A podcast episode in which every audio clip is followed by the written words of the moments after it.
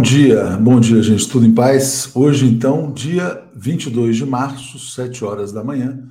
E a gente começa aqui, então, mais um Bom Dia 247. Tudo bom com a imagem?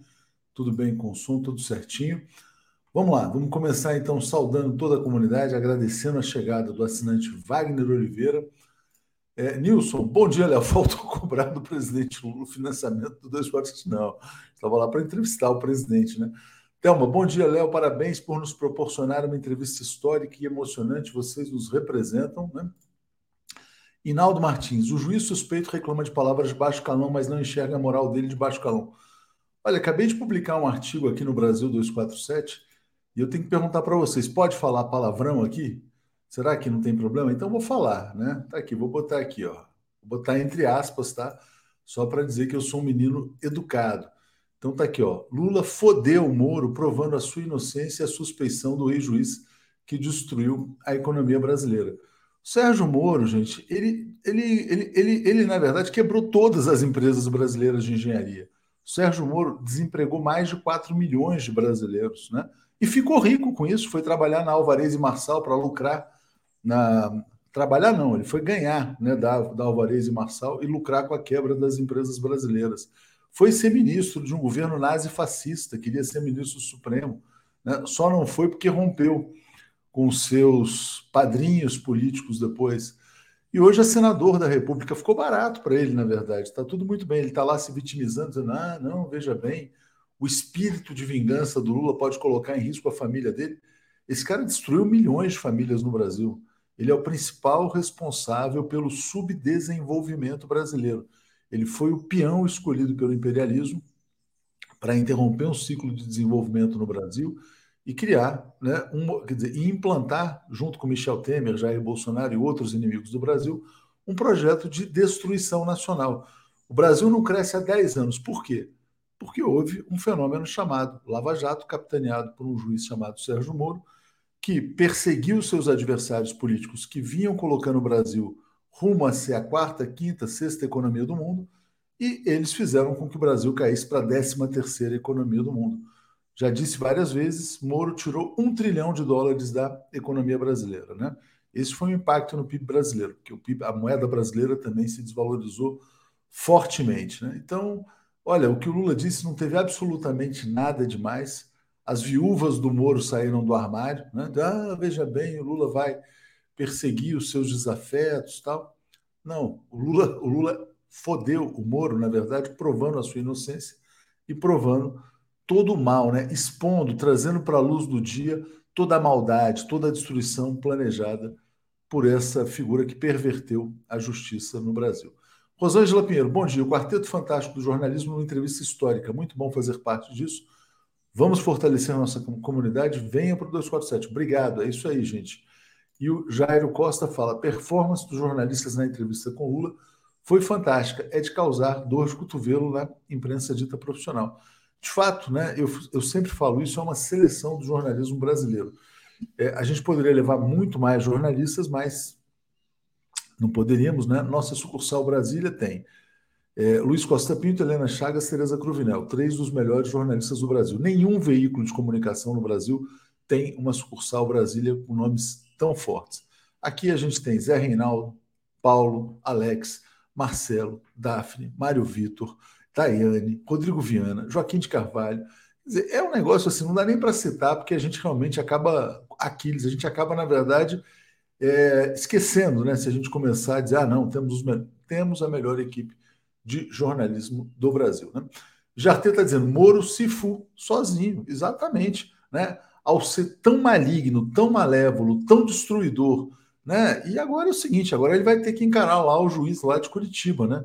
Que está querendo o depoimento do Tacla Duran, que prendeu o Alberto Youssef duas vezes. E uma coisa curiosa, né? A pressa do TRF4 para soltar o Alberto Youssef duas vezes também. Do que tem medo os juízes do TRF4? Será que o Alberto Youssef não pode ficar um, dois, três dias ali para falar do que ele sabe, né? Qual é a questão, né? Então vamos lá. Ronaldo Rolim Pinheiro se tornando assinante também. Muito obrigado aqui ao Ronaldo. Pois ninguém vai perguntar, né, qual é o conselho que o presidente Lula me deu. Ninguém quer saber, né? Ontem o pessoal queria saber, hoje ninguém mais quer saber. Vamos lá. Wilton Santos está dizendo: o governo Lula está em disputa, por isso precisamos continuar a pressionar pelas pautas estruturais, como a reestatização da Eletrobras e da Petrobras. Essa questão do conselho, deixa eu ver se o pessoal vai querer saber, senão não vou nem falar, não. A Demir Vale está aqui. Se não tiver conta, conta não vou contar. João Silva. É, Reinaldo Azevedo fez uma reflexão muito interessante sobre o palavrão do Lula. Tem um, um corte nas redes, vou ver depois eu fiz também aqui um, um artigo sobre isso, né? É, a Gládia está lembrando Florestan, obviamente, e o Degar Ângel, né? tantos jornalistas que a gente tem aqui para entrevistar é, o, né, o grande presidente da República, que é Luiz Inácio Lula da Silva. Ou Ney Araújo, ele grampeou uma presidenta da República, seria preso em qualquer país com mínimo de decência. Por que, que o Moro não foi preso no Brasil? Né? Porque o Moro foi recrutado pelo imperialismo para destruir o Brasil. Fala, fala. Então vou contar. É, vocês acham que o Lula me deu assim um conselho de vida existencial? Não. Olha, atuche, medite mais, reflita sobre o sentido da vida. Não, o Lula é um homem vaidoso, gente. E eu ontem, quando eu fui sair para a entrevista, o que, que aconteceu, né? Eu botei uma meia, eu peguei uma meia na, na mala e eu vi essa meia tá curta, essa meia vai me dar problema. Aí eu falei assim, troco ou não troco? Eu tinha meia lá para meia, meia para botar com terno. Falei, ah, quer saber? Eu tô atrasado, vou embora nem estava tão atrasado assim, né? Aí, no final da entrevista, ele falou assim: Tuxa, vou te dar um conselho. Eu falei: para, eu não saber qual era o conselho que ele ia dar, já estava acabando a entrevista. Falou: quando você for usar terno, usa uma meia assim. Ele mostrou a meia dele, porque o terno que ele falou: quando a gente senta, a calça sobe numa cadeira funda e a gente fica mostrando as canelas, né? Então, foi isso, né? Foi isso. A gente, o Lula queria simplesmente, na verdade, que eu usasse uma meia mais elegante, porque eu tive um problema estético na entrevista, foi isso. E então tá aqui, pergunta que não quer calar, qual o conselho do Lula? E se eu não fosse tão assim, é, como é que eu diria, desajeitado para me vestir, né? É, não seria eu, porque a gravata estava muito comprida, a meia estava curta, mas o que vale, o que vale é a nossa boa intenção ali em estar com o presidente Lula. Conselho de moda, Lula, meu personal stylist. Ó, oh, Lula, obrigado, viu? Nunca mais uso uma meia curta numa entrevista. Valeu. Então trago aqui Zé. Bom dia, Zé, tudo bem? Bom dia, Léo. Bom dia, comunidade da TV 247. Parabéns pela grande entrevista de ontem. Obrigado. Ontem a Rosângela Pinheiro falou assim, mandou uma mensagem. Ah, eu queria ser uma mosca para saber qual foi o conselho que o Lula te deu, né? Mal sabe ela que era um conselho de moda, né? Então, assim. Peço desculpas aí pela meia curta. Zé, tudo bem com você? Tudo bom, aqui na luta. Hum. Acompanhando os acontecimentos palpitantes dos últimos dias. E o que, que, você achou mais relevante? O que, você achou dessa coisa do Lula dizer que pensava em foder o Moro, Zé? Não, é isso. É uma força de expressão, é uma, uma expressão enfática e corresponde ao que ele viveu, ao drama que o país viveu, é, corresponde ao fato de que o, o ex-juiz é figura nefasta, das mais nefastas da vida política brasileira, jurídica também. Por isso, inclusive, foi excluído é, do judiciário. Enfim, é, acho que é uma, uma faz parte do, de uma situação em que determinadas expressões precisam ser usadas para caracterizar os males que esse é. personagem provocou ao povo. Mas é interessante, né? Porque foi uma resistência pacífica, né? É, o que ele tá, o sentido da frase dele é bem interessante, quer dizer, eu estou aqui para foder o Moro, né? Quer dizer, ao aceitar a prisão, ao submeter a violência, né? Esse personagem vai ser exposto e ao ser exposto ele se autodestruiu. Então esse é o verdadeiro sentido da frase do presidente Lula. Não foi uma vingança do tipo, ó, vou pegar uma espada e cortar a cabeça desse cara. Isso. Gilberto Geraldi, ó, TRF certamente conhece o bordão segundo o qual quem tem rabo de palha não deve passar perto de fogueira. Estão morrendo de medo, né? Exatamente. Ana Petri aqui está nos apoiando. Também, obrigado, Ana. Olavo Lins, um marco histórico na política e no jornalismo. TV 247, nosso orgulho. Zé, então, olha só, é, eu vou botar já no, no tema principal do mundo, que eu sei que você vai falar hoje no seu programa também, que é essa cúpula Xi e Putin, né? Prometendo moldar a nova ordem mundial e depois eu te trago uma fala do Lula a respeito disso. Diga, Zé. Muito bem. É, nós temos batido nesta tecla durante meses e sobre o um encontro específico nessa tecla da nova ordem, né? Vou me referir a isso. Sobre o encontro especificamente, é, é, o principal acontecimento da semana que tende a se projetar como o principal acontecimento do ano ou condicionar é, a ocorrência de novos fatos dessa magnitude durante o ano de 2023. São dois grandes líderes da nossa época e há duas partes assim muito nítidas no encontro do Xi com Putin. Né? A primeira parte diz respeito às relações bilaterais, que se aprofundaram, se fortaleceram, como diz o Xi, venceram a prova do tempo, é, conseguiram enfrentar anos de turbulência durante a Guerra Fria. Houve também problemas entre os dois países, curiosamente, quando ambos eram países socialistas. É, depois é, estão conseguindo sobreviver e, e superar as provas da época atual, marcada por grandes turbulências e grandes ofensivas por parte dos Estados Unidos e das potências ocidentais aliadas contra a soberania dos povos e contra a emergência dessas duas potências. Então, a resposta a esses desafios é o fortalecimento das relações bilaterais em todos os níveis. Isso se expressa no comunicado conjunto, em que há ali uma relação de itens sobre os quais a cooperação vai aumentar. A outra parte é, da visita diz respeito aos problemas globais, os problemas geopolíticos, os conflitos internacionais e ao papel que essas duas potências podem representar no mundo. E o papel é exatamente este: é, são duas potências que estão moldando a nova ordem mundial.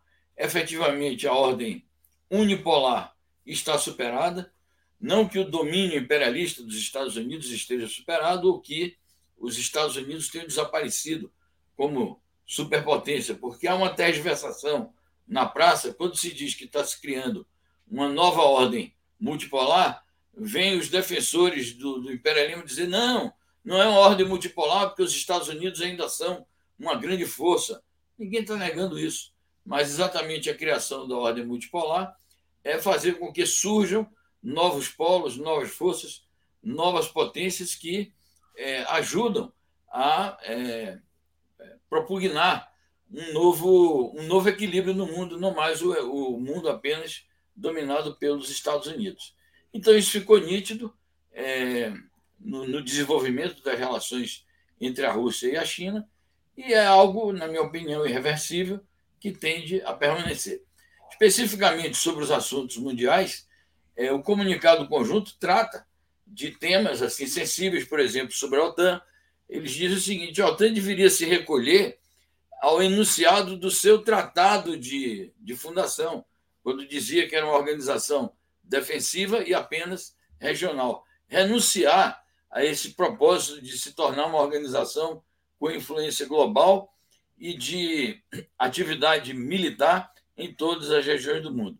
Abordam também os dois países a questão de Taiwan, abordam a questão do AUKUS, abordam a questão da Ásia-Pacífico, abordam a questão da Coreia, é, dizendo que as preocupações de segurança da Coreia do Norte devem ser levadas em conta. E, naturalmente, o conflito atual da Ucrânia, embora sem serem específicos no sentido de.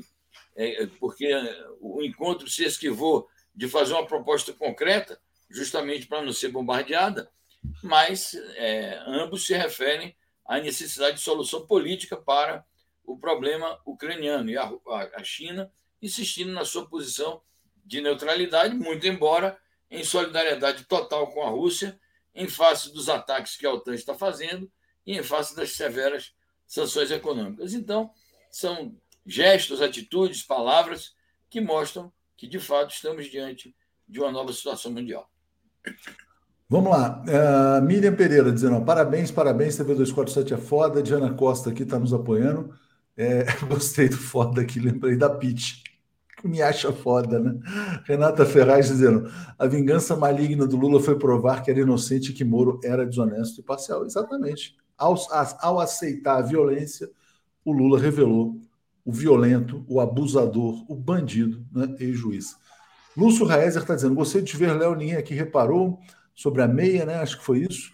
Então, Olavo Lins, um marco histórico na política e no jornalismo, TV 247, nosso orgulho. Obrigado. Zé, uh, o Lula falou assim na entrevista, eh, quando eu perguntei sobre a viagem à China, eu falei: vocês vão passar pelo tema da paz mundial, né? E ele falou, sim, e disse o seguinte: quer dizer, que esse encontro Xi e Putin é uma. Ele condenou a invasão, novamente, né? mas disse que esse encontro é uma coisa boa para a humanidade. Então, acho que o Lula, com as limitações que tem, né, com o cerco que sofre, ele está torcendo sim pelo mundo multipolar. E aí eu coloco essa matéria do Lavrov dizendo: o sucesso das relações Rússia e China não é assunto em que os EU devam se intrometer. Diga, Zé. Veja bem, é, para pegar a declaração do Lula, é, o Brasil é um fator do mundo multipolar. O Brasil bem governado, o Brasil bem orientado, como é durante o governo Lula, como foi durante os dois mandatos do Lula e da Dilma, o Brasil é um fator de peso no mundo multipolar, tanto por sua atuação em si mesma, como país, como atuação no BRICS e atuação na CELAC. Eu diria que na formatação do mundo multipolar, a CELAC é um possível polo e, portanto, o Brasil é um possível polo. Então, está certo o Lula em, naturalmente, torcer é, pela emergência do mundo multipolar. Essa declaração do Lavrov é fortíssima. Aliás, o Lavrov é um dos diplomatas mais assertivos que nós temos no mundo. Então, o Blinken se arvorou lá para dizer que é, não, não, não, reconhecia uma série de aspectos do, é, da relação entre a Rússia e a China. E o Lavrov não teve papo nenhum. Ele disse o seguinte: olha, o êxito do nosso encontro, das nossas conversações, negociações e soluções que a gente aponta, as resoluções que tomamos, não é um assunto em que os Estados Unidos devem se intrometer. Ele chega a dizer, é, em bom russo, é, não é da sua conta. A frase está aí na, na matéria. O, o, nosso assunto com a China não é da conta dos Estados Unidos. Então, é uma resposta bem dada para mostrar que os Estados Unidos não têm o direito de interferir em quaisquer assuntos internacionais que digam respeito a terceiros países. Aliás, voltando à resolução é, conjunta, o, ali, numa certa altura, ambos os países dizem o seguinte: nós não estamos aqui formando uma aliança à moda da época da Guerra Fria, em que se formavam alianças de dois ou três contra um terceiro um quarto país. Não. É uma aliança voltada para a cooperação internacional. Como quem diz, os Estados Unidos não têm o que temer com a parceria estratégica global entre a China e a Rússia, porque não é uma aliança voltada para um conflito direto com esse país, Estados Unidos. Então, o, o Lavrov está coberto de razão quando diz aos Estados Unidos para é, se deterem nos assuntos que lhe dizem respeito e não os que dizem respeito aos outros. Muito bem. Bom, vamos seguir então aqui. Vou botar mais uma matéria sobre Rússia, já já trago mais comentários. Pessoal, muito feliz com a entrevista, viu, Zé? E aqui, Sim. ó, Uh, a Maria Zakharova dizendo que a Rússia dizendo que a entrega de munições com urânio empobrecido mostra que as potências ocidentais querem destruir a Ucrânia, né? Que destino, né, trágico da Ucrânia ser, vamos dizer assim, joguete nas mãos do imperialismo, né, Zé? Exatamente. E a, a porta-voz da chancelaria russa, a Maria Zakharova, está dizendo isto. É, corre o risco de destruição da Ucrânia porque, obviamente, que o uso dessas armas vai trazer consequências fatais para o país. Na verdade, a Ucrânia está se tornando uma espécie de campo de prova. Além de ser um, um país procurador, que está fazendo uma guerra, os Estados Unidos estão fazendo uma guerra por procuração através da Ucrânia, acaba sendo também um campo de prova para o uso de determinadas armas e para é, desaguar, para desembocar, para é, ser mercado da indústria armamentista estadunidense, portanto, fonte, é, o destino de venda das armas que existem em grande quantidade no mercado estadunidense. Bom, Zé, vamos seguir então aqui. Deixa eu só passar pelos comentários rapidinho. Vamos lá, é, só um segundinho, estou carregando aqui. Peraí, a Júlia Lage está dizendo: as viúvas do juiz ladrão já pronunciaram quem foi o responsável pela morte de Dona Marisa? Pois é. É professor Isaías, Atus, quando iremos discutir a chave para o desenvolvimento, que é a retomada da uh, rede ferroviária federal e a construção de redes de ferrovias. É um bom tema, né? Ah, tem, tem que chamar o Renan Filho para discutir esse tema aqui. Julieta Santos, Tácula está chegando, Marreco, né? É, Ana Lúcia Mello, Rodolfo Froz, indicado por Haddad para a diretoria do Banco Central, foi doador da campanha de Bolsonaro, né? Eu, recebi, eu não conheço esse Rodolfo Frois, mas eu recebi a informação de que ele foi sócio de um dos filhos do Jorge Paulo Lehmann também, né? Então é importante checar a biografia desse Rodolfo Frois. Ainda não deu tempo, mas vamos dar uma olhada nisso também, né? Bom, e aí, Zé, eu quero colocar na tela uma entrevista polêmica do chanceler brasileiro, Mauro Vieira, é, que disse que o Brasil segue e acata o Tribunal Penal Internacional e disse que uma eventual visita de Vladimir Putin ao Brasil poderia encontrar complicações diante da ordem de prisão contra o líder russo. Né? Lembrando que os Estados Unidos não se submetem ao Tribunal Penal Internacional. Mas diga, Zé. Pois é, os Estados Unidos não se submetem, a Rússia tampouco, e, portanto, essa decisão é inócua. É, eu acho que é uma declaração infeliz do, do nosso chanceler, com todo respeito. Acho que, inclusive, ele não foi diplomático, que é um, um dever de um diplomata, é empregar expressões diplomáticas.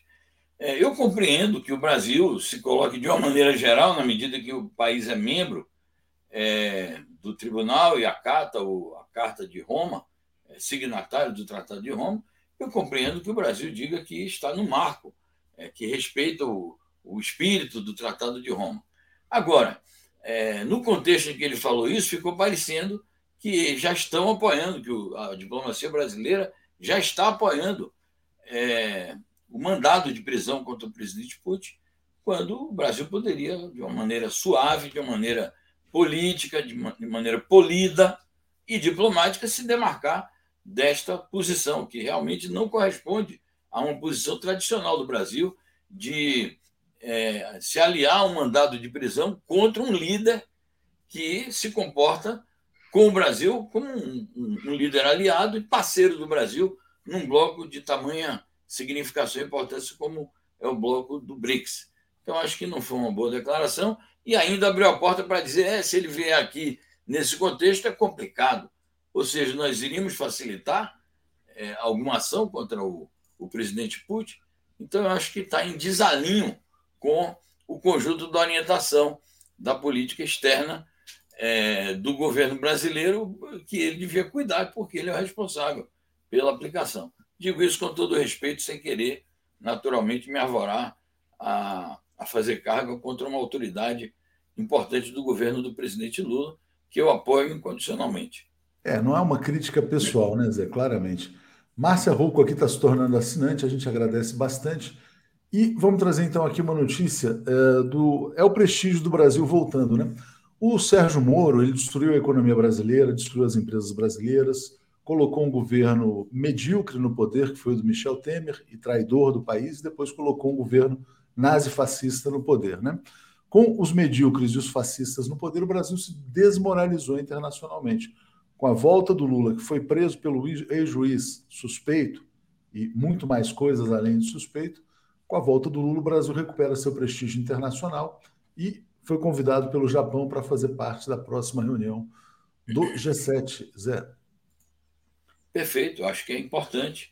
É, a gente conhece o caráter do G7, são as chamadas economias mais ricas do mundo, que naturalmente são países imperialistas, países monopolistas, países que cobiçam a riqueza dos países emergentes, dependentes, mas é um, um organismo importante e o fato do Brasil estar presente como convidado numa reunião como esta mostra, como você disse, o prestígio do Brasil, a projeção do Brasil.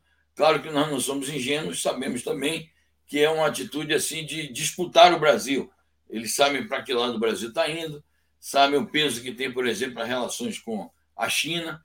Apesar do mau humor de alguns setores da nossa diplomacia, sabem a importância também é, que o Brasil, de uma maneira geral, como Estado nacional, atribui relações com a Rússia e a outros atores importantes da política internacional, e é evidentemente que o Brasil está em disputa.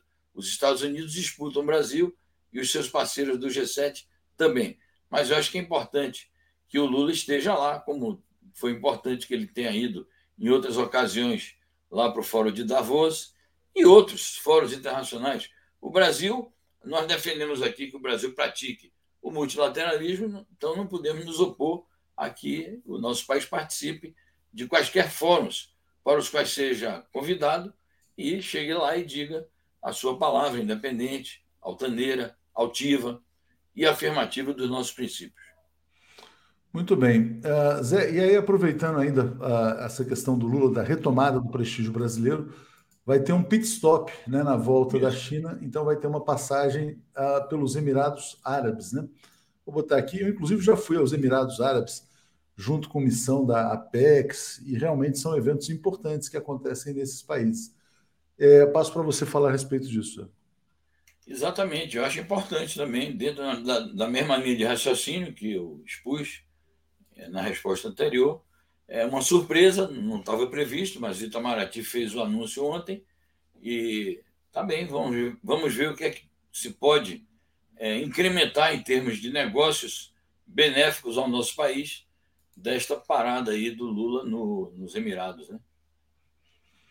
É, bom, vamos lá. Então vamos trazer aqui uh, uma, uma notícia agora sobre a França, antes de chamar o pessoal, que é a situação crítica ali do Emmanuel Macron, né?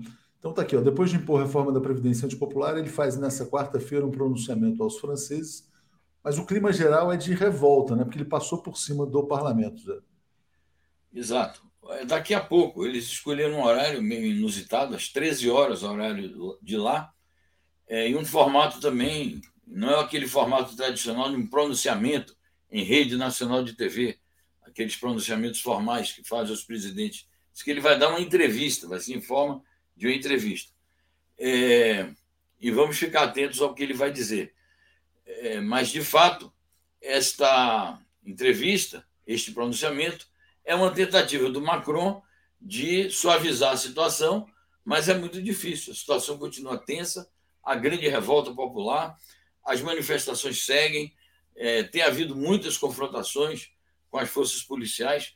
Hoje mesmo, as centrais sindicais francesas vão anunciar uma nova onda de manifestações. É, existe a perspectiva de um recurso é, à Corte Constitucional para revogar a reforma da Previdência, que foi imposta por meios, eles podem dizer que é por meios constitucionais, mas por meios e métodos antidemocráticos do ponto de vista político. Macron agiu como um pequeno ditador. E, portanto, a revolta continua. E eu não acredito que palavras doces que ele venha a empregar nessa entrevista de hoje vá contornar a situação. Ele vai reafirmar que não vai revogar, ele vai dizer que não vai dissolver o governo, porque a reivindicação de dissolver o governo continua, é, apesar de que ele alcançou uma vitória no parlamento.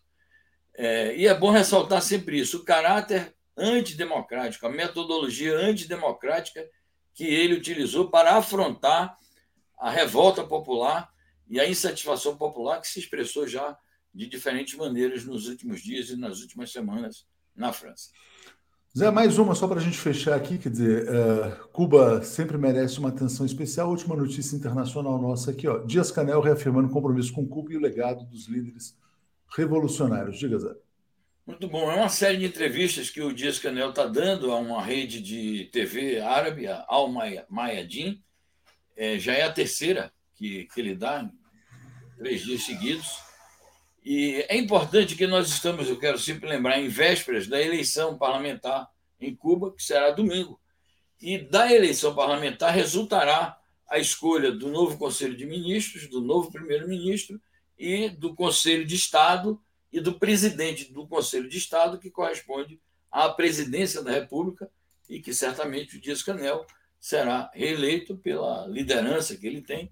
Então, ele está fazendo uma reafirmação, uma uma nova profissão de fé é, nos ideais da Revolução Cubana e, na, e no legado dos grandes líderes da Revolução Cubana, destacadamente Fidel Castro, que é o comandante, é chamado de comandante eterno da Revolução Cubana, e o general de exército Raul Castro, que foi o sucessor de Fidel e que antecedeu a, a assunção de Dias Canel no posto de presidente da República e de primeiro secretário do partido. Isso é importante porque o povo cubano tem muito apego a esses valores, a esses princípios revolucionários e ao legado desses líderes.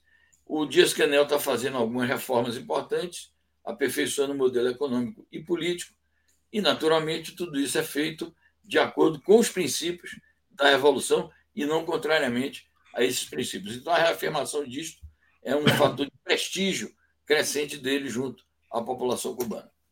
Zé, muito obrigado a você. A Márcia disse aqui, ó, desculpem, mas Macron está certo, registramos aqui a posição dela, né?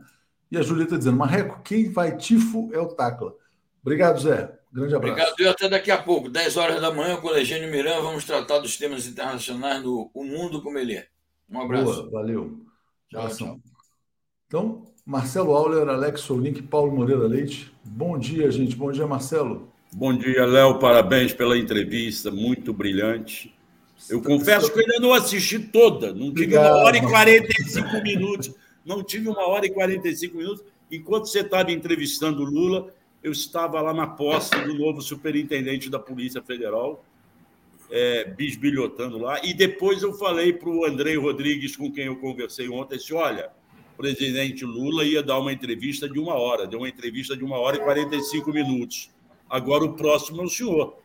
Ele disse: Não, eu vou dar, eu vou dar. Eu vou... Quando eu voltar de, da China, eu vou, eu vou fazer uma agenda de entrevista. Prometeu. Boa. Valeu. Bom dia, Alex. Tudo bem? Bom dia. Bom dia, Atushi. Bom dia, Marcelo. Bom dia, Paulo. Bom, bom dia, dia, Paulo. Tudo em paz? Todas. Bom dia, tudo em paz. Bom dia a todos e todas. Vamos lá, vamos entrar já então no tema polêmico, né? Eu vou até botar um artigo que eu botei na tela aqui, que foi a polêmica da entrevista de ontem, né? O Lula, então, seria um presidente vingativo que queria, que vai buscar, vai estaria com sede de vingança em relação ao coitadinho do Sérgio Moro, a vítima. Marcelo, Alex, Paulo, sobre esse tema. Diga lá. Eu quero começar falando. Eu quero começar falando porque eu fui testemunha do dia, da saída dele. Você estava lá, do sindicato, e da chegada dele em Curitiba. E eu estava aquela, eu cheguei, ele chegou, se apresentou no sábado à noite, eu cheguei aqui na segunda-feira de manhã, já com a vigília Lula livre e tudo. O Lula entrou naquela cela, naquele quarto. Aliás, ontem eu tive, conheci o pátio onde ele tomava banho de sol. Tá? Tive lá no quarto andar onde ele tomava banho de sol. É, não, não fui no quarto que ele fica, que ele ficou. É, eu estava lá e notei que o desejo do Moro, ao trancá-lo numa pequena sala, era afastá-lo do mundo. O Moro imaginava que, ao prender o Lula, mais do que interferir nas eleições, ia desaparecer o líder político. E nos 580 dias em que o Lula ficou ali, ele cresceu. Eu até imagino que ele estava com raiva assim quando chegou, e qualquer ser humano normal que tem sangue na veia iria ter raiva da situação em que estava vivendo Lula. Sem prova, sem uma acusação legal, sem um julgamento justo, ele estava sendo trancafiado num cubículo sem direito a ter mais nada a não ser uma televisão aberta. Logo, ele tinha motivos de ter raiva. Mas, como ele próprio falou, nesses 580 dias, ele leu, ele recebeu visitas. O mundo foi visitá-lo. Quantos e quantos líderes estrangeiros passaram por ali? Quantas e quantas mensagens ele recebeu, até do Papa. Vamos lembrar, ele recebeu mensagem do Papa lá dentro. E o que o Sérgio Moro viu foi que o líder cresceu. A raiva substituiu, a raiva foi substituída pela vontade de provar a inocência. A inocência foi provada e o Sérgio Moro se desestruturou e cada vez vai se desestruturar mais. Eu acho que isso é fundamental, isso explica tudo o que ele falou. É, exatamente. Vou passar para você, Alex. Quero só botar na tela aqui essa charge do Latuf que eu considero histórica, né? Que é isso, quer dizer, o, é, é a dimensão histórica dos dois personagens. Mas diga, Alex, sobre o Fodeiro Moro, que ganhou tanta repercussão. Diga lá. Bom, é, é, o seguinte, né? É claro que é a frase que chamou mais atenção, porque tem o palavrão, né? Né? Tanto que o Lula logo depois falou assim, não, apaga isso aí e tal. Ele viu que ele falou alguma coisa que ia, né, ia dar muita repercussão. É, evidente. É, é, é claro que o, o, que o Lula contou é uma coisa, as narrativas são outra, mas esse é o mundo que nós estamos. Nós estamos vivendo nesse mundo. Qualquer frase, principalmente a, a frase um presidente da República, ela ganha interpretações dos seus opositores. Né? Então, o Moro puxa para o lado, ah, ele está se vingando. Não, o que o Lula falou é daquele momento. Né? Agora, esse, esse verbo que ele empregou, claro que é um verbo duro, né? tanto que ele mandou apagar o verbo, mas enfim, é, é assim que é, é, é a vida. É, nós estamos vivendo num mundo em que qualquer frase pode ser transmutada para outra interpretação. Então, tem posto Eduardo Bolsonaro, tá vendo? Ele é o vingador, não é o Linha Paz e Amor. Vem o Moro dizer que ele está dizer o quê. É, já o Aécio concorda com, com Lula. Então, isso aí, isso aí é normal. Ele falou. o falou, usou o verbo, né? ele estava ali e tal, à vontade. Né? É, ninguém, ninguém perguntou, você quis fuder o Moro? Não, ele falou, é um cara que fala muito, né? é um grande líder. Então, eu, não, não eu acho que é natural. Né? Nesse, no mundo que nós estamos, né? o mundo está dividido em vilões e, e, e, mocinhos. Então, os vilões atacam os mocinhos. E, então, qualquer frase hoje né, tem que tomar cuidado. Se não quiser ter uma repercussão, tem que se conter, porque a frase é é, é modificada, é interpretada e tal, e aí é, as, as narrativas né? passam a, a, a, ter mais é, força do que a própria frase. Né? Paulo, você viu algum grande problema nessa frase do Lula e o que, que você destacaria dessa entrevista que te pareceu mais relevante? Eu vou falar uma coisa da frase do Lula, porque uh, um dos pontos altos da entrevista é justamente esta frase é justamente a franqueza com que o Lula falou para os jornalistas, a franqueza que ele emprega quando ele está entre amigos, que ele emprega quando ele está numa conversa com trabalhadores, certamente com, com pessoas assim com quem ele convive há muito tempo. E essa é, uma das, é um dos pontos altos da entrevista. Esse palavrão é a expressão de quem fez uma jornada ao inferno ao inferno. Gente, vamos falar assim. Quando vocês perguntaram para o Lula, ele respondeu foi justamente como estive no inferno. Porque qual que é o inferno? Não que aquele quarto dele fosse uma masmorra medieval. Era um quarto. Não que uh, o ambiente. Ele tinha até. Ele era até bem tratado por alguns uh, dos, dos policiais encarregados de vigiá-lo. Nós sabemos disso. Por quê? Porque ele é o Lula Agora, ele é um, aquilo é um inferno, porque teve um sujeito que usava o título de juiz que o destituiu de sua humanidade. Porque ele tinha na própria pele aquilo que nós podemos ver nos romances, ou seja, cada um de seus direitos, cada um de sua de sua poder de resposta, de defesa, foi sendo arrancado sadicamente, como uma tortura política e moral, pelo seu Sérgio Moro. Isso foi o processo do Lula. Cada um dos 500 dias que ele acordou, que ele dormiu naquele lugar, tinha para ele o sentido de uma tortura, de uma violência, de uma covardia. Então, quando ele falou, eh, quando ele usa essa expressão, isso ele está justamente expressando, ele deixa, ele expressa uma coisa que vai muito além do, da palavra bonita, da palavra bem educada. É aquilo que vem de dentro. E, de, e quando, quando a gente fala coisas que vêm de dentro, às vezes a gente usa palavras que chocam as pessoas. Mas há poucas vezes uma pessoa usa uma expressão assim tão clara daquele sentimento, que é assim que ele se recorda da sua prisão, é assim que ele vê a relação do Moro com ele. Nenhum respeito pelos seus direitos, nada de justiça apenas um criminoso que estava ali para estuprar os seus direitos. É isso. É isso. Então, acho, não, é interessante também essa fala do Lula. Eu que é isso mesmo. E vamos, não vamos ser hipócritas. Não vamos ser hipócritas. É isso mesmo. Essa, essa fala do, do, do, presidente ela teve uma utilidade muito grande porque ela revelou a quantidade de viúvas do Sérgio Moro na imprensa brasileira também, né? E as viúvas do Sérgio Moro, a meu ver, estão associadas ao projeto de destruição do Brasil. O Moro foi um agente recrutado de fora para dentro para destruir as empresas brasileiras, para desempregar milhões de brasileiros, para acabar com a classe média. Ah, mas ele acabou com o Brasil? Na verdade, o Brasil se adapta, né?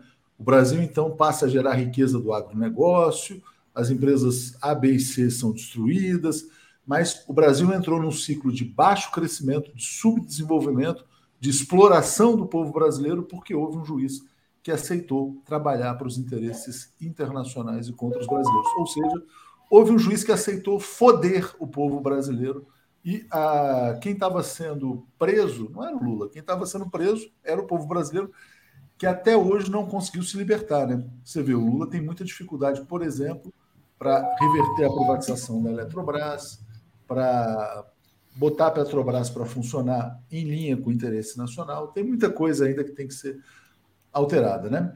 Marcos. Ô, Léo, ô, Léo, eu fico, eu fico me perguntando. Aqui tem um comentário, aliás, da Vera Lúcia, lá de Niterói, dizendo que o Lula está tá acima desses hipócritas, que ele foi um vencedor. O Moro venceria 580 dias numa sala trancada? Eu acho que não. Eu mando aqui meu abraço para Vera Lúcia, lá de Niterói. Aliás, nossa, nosso público em Niterói está crescendo cada vez mais. Né? Agora tem a professora Tereza Cristina também nos assistindo, que não tinha esse hábito. Mas eu fico me perguntando se o Moro venceria isso. Como é que seria esse cara trancado 580 dias? Se a gente parasse de falar do Moro, que é outro palpite que nossos telenautas deram, deixa o Moro de lado. Vamos tocar a vida. É, a questão não é deixar de lado, né? Porque na verdade ele tem uma responsabilidade pelo que aconteceu no Brasil também, né? Mas enfim, tem outros temas também. Um tema que o presidente Lula falou, vou botar para vocês aqui, foi a questão do Banco Central. Hoje vai sair a taxa de juros, né? Então vamos botar aqui, ó. Ele disse que é uma irresponsabilidade manter em 13,75. É, o, disse que o, o Roberto Campos Neto não cumpre o seu mandato porque tem que olhar também para a questão do emprego. É, e vai sair a decisão hoje. Eu acho que ele vai manter em 13,75, infelizmente. Né? É, diga, Marcelo. Não, é isso. Eu acho que o, o, Campos Neto está diante de um pepino grande, porque ele notou que não é mais só o Lula. Ele notou que toda a sociedade. Ontem começaram a ir para as ruas pedindo, mas aí vai dizer: não, é a esquerda, não, é um grupelho, não, é não sei. Acontece que os grandes economistas todos estão dizendo que é impossível uma taxa de juros desse tamanho. Não é viável. Eles, querem afundar o Brasil. Então, eu acho que eles estão com pepino a descascar.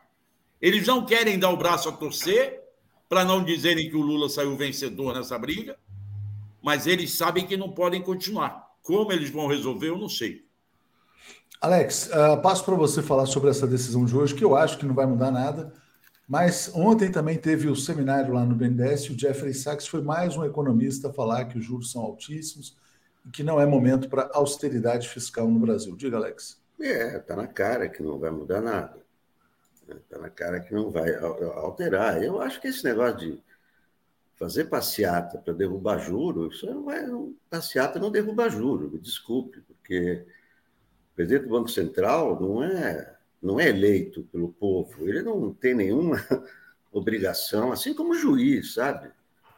Fazer passeata contra juiz. Juiz não, não é eleito pelo povo, o presidente do Banco Central não é eleito pela população. Isso aí pode ir para a rua, acho maravilhoso ir para a rua, dar notícia, tudo, mas pressionar, eu acho o seguinte: pressionar o, o, o Campos Neto, o efeito é o contrário que você pressiona a pessoa. Daí, é, vamos dizer que depende só. Eu sei, o que a gente está é, ouvindo é que depende, parece que depende do Campos Neto, parece que é uma decisão dele. Olha, vai para 12, ou vai decide, que decide.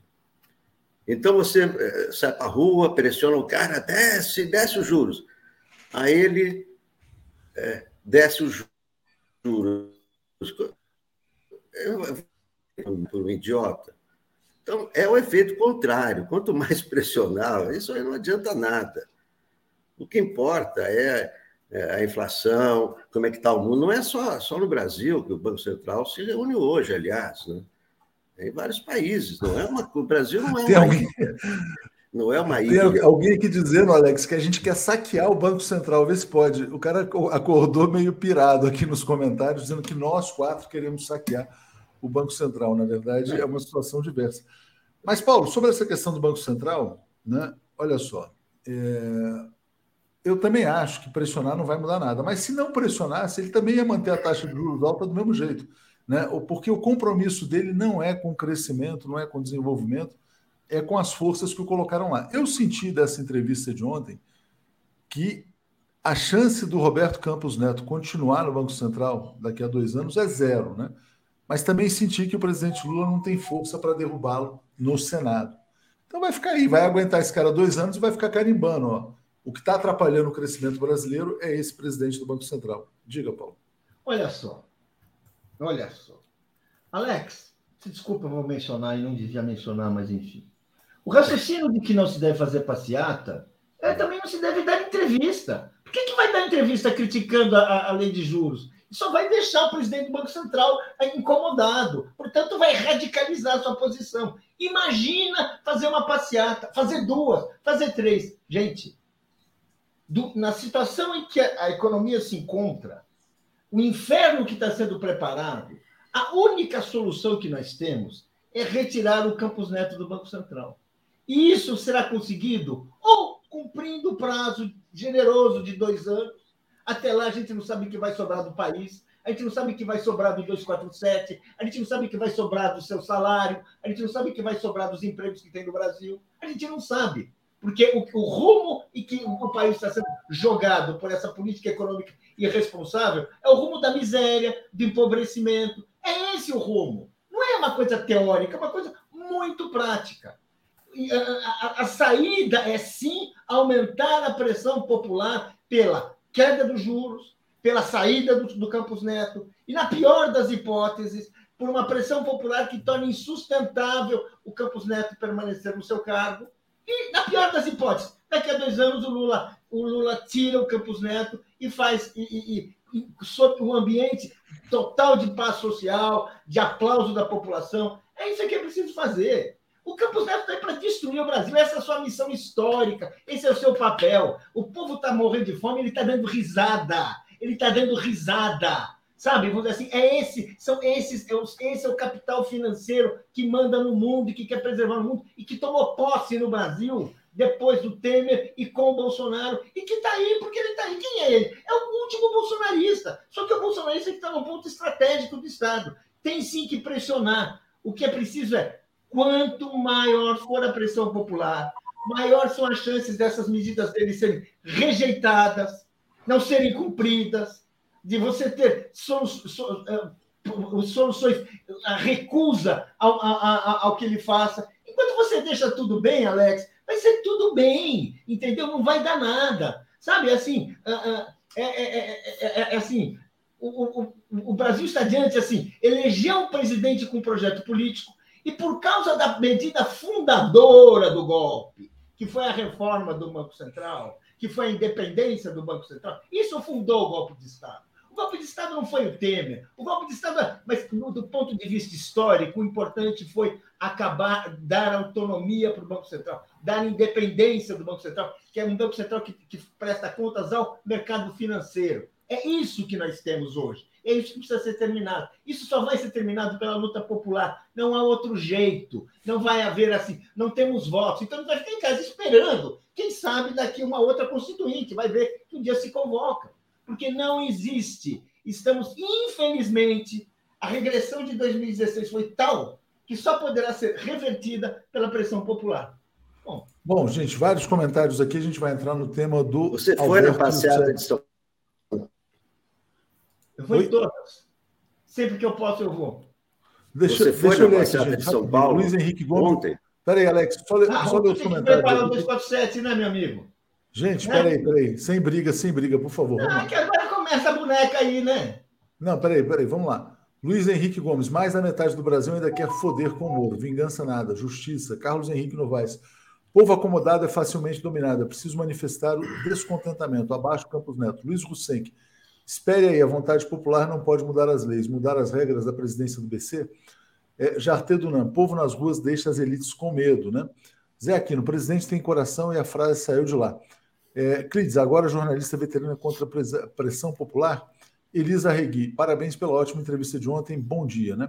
Daniela Ribeiro, muito pior foi Bozo dizendo que não ia esperar foderem a família dele, queria interferir na PF. Além do palavrão, houve obstrução de justiça.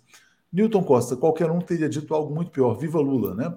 Carlos Alberto Veloso, Moro matou por desgosto um neto, um irmão e uma mulher do Lula. Desabafo correto. É foda, Lula. Roberto Gevu. Lula já afirmou e reafirmou que deseja ao juiz, Eco tudo que a ele foi negado. Isso é que é foder o Moro, né? É, Mark está dizendo, curioso Lula falar em inferno, uma vez que a, vida, a, que a ida ao inferno faz parte da jornada de um herói. Zé Arnulfo, até eu que não fui preso, quero que o Moro sifo, né? Lula é humano e também fala palavrão como qualquer pessoa. Né? É, Mark está dizendo o seguinte: olha, Lula não precisa fazer nada, basta ele o medo eterno de Moro de que algum dia faça. Uh, basta ele o medo eterno de Moro de que algum dia faça. Acho que ficou um pouco confuso aqui, mas enfim. Blog do Valentim, parabéns ao 247 pela entrevista. Júnior Lage dizendo o seguinte: é, o Rio foi doce, a Vale continua amarga, assassina e impune, né?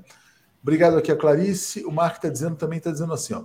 Lula diz, na, Lula diz na entrevista que saúde não é gasto. Randolfo diz após a reunião com Haddad que saúde está no arcabouço fiscal. Não, mas no arcabouço fiscal tem uma compensação para liberar os gastos com a saúde. Foi isso que eu entendi, pelo menos, né? Julieta está dizendo que quem vai ferrar o Moro é o Tacla Duran. E aí, Marcelo, então, já que a gente falou de Tacla Duran, é, confusa a situação ontem do Youssef, né? Prende, solta, prende, solta. Está preso, está solto? O que, que aconteceu? Tá, deve estar tá solto, deve ter sido solto ontem à noite porque o TRF, através do desembargador Marcelo, Marcelos, eu acho, é, resolveu soltar. O juiz Ápio, Marcelo Malucelli, é o desembargador, o juiz federal, né? eles gostam de ser chamados desembargador. É, o juiz Ápio determinou a prisão do Youssef, como eu já falei ontem, falei no Boa Noite também, em cima de um despacho do, da Receita Federal. Vamos lembrar que já em 2004, no caso do Banestado, no primeiro acordo de delação premiada que o Youssef fez com seu amigo Sérgio Moro, depois eles se tornaram amigos, queira o Sérgio Moro ou não admite isso, o Youssef não cumpriu o acordo. E isso, o delegado de Londrina, doutor Gerson, denunciou na época ao Moro e ao Deltan. Só que aí o delegado foi dado como louco. Foi dado como um problema psiquiátrico foi afastado do cargo e aposentado precocemente. O Youssef não entregou todo o dinheiro naquela época. O Youssef não entregou outros bandidos naquela época. Dizia, ah, não, estou com medo de ser morto. Mas entregou os doleiros, seus adversários no negócio. E esses se viram em maus lençóis, foram prejudicados nos seus negócios e com o dinheiro que o Youssef não devolveu, mais de um milhão de dólares, se eu não me engano, alguma coisa assim, ele cresceu no mercado, saiu de Londrina e foi para os Jardins na Paulista. E ali ele alimentou toda aquela máquina de corrupção da, da dire, das diretorias, de algumas diretorias, diga-se de passagem, não todas, de estatais como a Petrobras. Deu aquele handover para o Paulo Roberto Costa. Ali ele caiu nas malhas do, da Lava Jato. Ele já não poderia ter direito a uma nova delação, como o juiz Apio falou. Mas não, o Moro estava ansioso por chegar no PT, ansioso para pegar o Lula, querendo prejudicar o governo de então da Dilma. E aí negociou com ele e com Paulo Roberto Costa. Houve pressão, muita pressão. A Nelma, a Nelma não, a Meire Posa, tesoureira, é, é, contadora do Youssef, diz que foi lá tentar convencê-lo a fazer delação. E ele fez uma nova delação. E, novamente, ele não devolveu tudo. O que, que a Receita Federal, a Polícia Federal descobriu? A Receita viu que ele está tendo uma vida diferente da que poderia ter os padrões de vida dele. E aí começou a checar, e aí o Apio mandou prender. Aí o, o, o, o juiz federal Marcelo Malucelli alega que as justificativas do Apio não eram corretas, não sei o quê, da decretação da prisão na segunda-feira. Aí ontem, durante a audiência de custódia, o juiz Apio tomou conhecimento de outras coisas. Descobriu, a Polícia Federal descobriu dois prédios que estariam em nome do, da família do Youssef. Ele diz que é o irmão que está administrando, que servem de aluguéis de veraneio. E como que ele tem dois prédios depois de tudo que ele passou? E aí ele fez um novo decreto de prisão. Talvez o Apio tenha sido precipitado, poderia ter deixado soltá-lo e depois mandava investigar melhor isso. Mas ele fez ali na audiência e veio o Marcelo Malucelli e mandou soltar novamente. E ele vai estar solto. É uh, interessante isso, quer dizer, parece que tem um medo grande né, no TRF4 em relação ao que o uh, Youssef possa vir a dizer. Deixa eu trazer aqui comentários, Alex. Vou te passar para falar também sobre esse trade que solta aí. E na sequência passo para o Paulo. Rapidinho. Bruno Seron está dizendo assim: ó, é, Lula acaba de nomear para o BC um cara ligado ao Campos Neto. Estamos pagando de otários? É importante, se for isso, a gente vai contestar. Thelma de Souza Ribeiro. A fodida final será a indicação do Zanin. Ansiosa por esse momento. Ah, fodida no Moro, né? É, Romeu, quando Lula vai fazer suas lives, não acho que isso esteja programado, não. Márcia Regina, pressionar o Banco Central, pressionar o Congresso. Wanda, e o que diziam as mensagens da Vaza Jato? Chega de mimimi, Moro, exatamente. Luiz Henrique, povo acomodado é facilmente dominado, já tinha lido. Alex, como é que você viu esse caso do Youssef aí? Uh, prende, solta, prende, solta, enfim. Bom, é o seguinte, parece que o, que o APE desconheceu cláusulas do acordo de delação, não é? que não permitia a prisão dele durante um certo período e tal. Né? Então, parece que se precipitou, né? Quer dizer, decretou uma prisão preventiva, né? porque é isso que ele decretou, prisão preventiva, né, desconhecendo cláusulas da delação. Por isso que ele teve que recuar. Não é? Então. Não, ele não recuou, na verdade. O TRF tomou uma decisão e depois ele prendeu de novo. Sim, mas ele, mas ele que deu a, a, a sentença de liberdade para o processo. Foi o. Não. Não, foi o TRF. O TRF, TRF Alex. Não, TR... TRF que soldeu o habeas corpus a ele. E ele foi o juiz é obrigado. Não foi, não foi o que assinou? Não, não. bom, não. Então tá bom. Então eu li a informação errada, desculpe. Não, não foi o APO que assinou. E tá outra bom. coisa, segundo o APO, esta investigação da Receita não está coberta pela, pelos. Não está entre as 13 processos e inquéritos que foram agasalhados, é, é, envelopados pela delação premiada blindados pela delação premiada. É uma parte, é um outro investigação. É, mas, enfim, a, aqui a Maria Graça está dizendo: o TRF4 deve ter rabo preso. Paulo, o que, que, você acha dessa situação? Será que tem assim um medo de deixar esse cara preso uma semana, do que ele possa vir a contar? Porque o AP não só quer ouvir o Youssef, como também quer ouvir o Tacla Duran. Diga. Exatamente. Nós estamos, o, o Brasil e o Apio está colaborando nesse sentido, é uma, uma atuação importante. E vamos dizer assim, vocês lembram do TRF4? Alguém lembra o, que o TRF4 fez com a, com, a, com a sentença do Moro? Vocês lembram? Todo mundo lembra. Aprovou assim. Ou seja, uma vergonha. Um tribunal que tem, tem a obrigação de passar em revista, discutir, ouvir argumentos, passou, aprovou assim inclusive entre risinhos, num ambiente claro de que, olha, é assim mesmo. Ou seja, eu lembro daquilo, foi um teatro vergonhoso. O país, as pessoas assim que estavam preocupadas com os destinos do país, com a condenação do Lula e tudo mais, viram assim e viram aquilo uma farsa. Uma farsa. Bem, a farsa está aparecendo. Então, é, é, isso é, uma, é, uma, é uma, um, um, momento importante e eu espero que nós tenhamos outros, que o caso do Youssef e do Tacla Duran realmente sejam claramente esclarecidos, porque eu tenho certeza que eles são parte dessa grande fraude que foi montada para destruir o país, destruir a, o Lula, entregar a Petrobras e tudo aquilo que nós sabemos. Ô, ô Léo. Fala. Não, só esclarecendo. São duas situações diferentes. Aliás, o Rui, o Rui Abreu está escrevendo aqui: Tacla Duran faz disparar consumo de Rivotril em Curitiba. O Tacla Duran quer falar, pediu a audiência e será ouvido segunda-feira, dia 27. Eu duvido muito que o Youssef, preso, mesmo preso, volte a falar. Ele não vai se comprometer mais. É, ele é daquele ele grupo protegido, né? Pelo é, jeito. claro, claro, ele está blindado. O problema é saber se o Eduardo Apio está certo ou não, quando diz que esse acordo da delação premiada praticamente é um passe livre para ele continuar delinquindo e sem se poder ser punido. É, um habeas corpus para ele continuar no mercado de câmbio, fazendo o que quiser, negociando como quiser. É isso. Gente, vamos lá. Vou seguir, vou chamar o Mário Vitor aqui. Obrigado. Seguindo aqui com a Daphne. Bom dia a todos. Um abraço. Dia, um abraço. Apresentação de Daphne Ashton. Bom dia, Daphne. Tudo bem? Bom dia, Léo. Bom dia, Mário Vitor. Bom dia, comunidade. E parabéns pela entrevista ontem. Foi Obrigado, parabéns a todos. Bom dia, Mário. Tudo bem com você?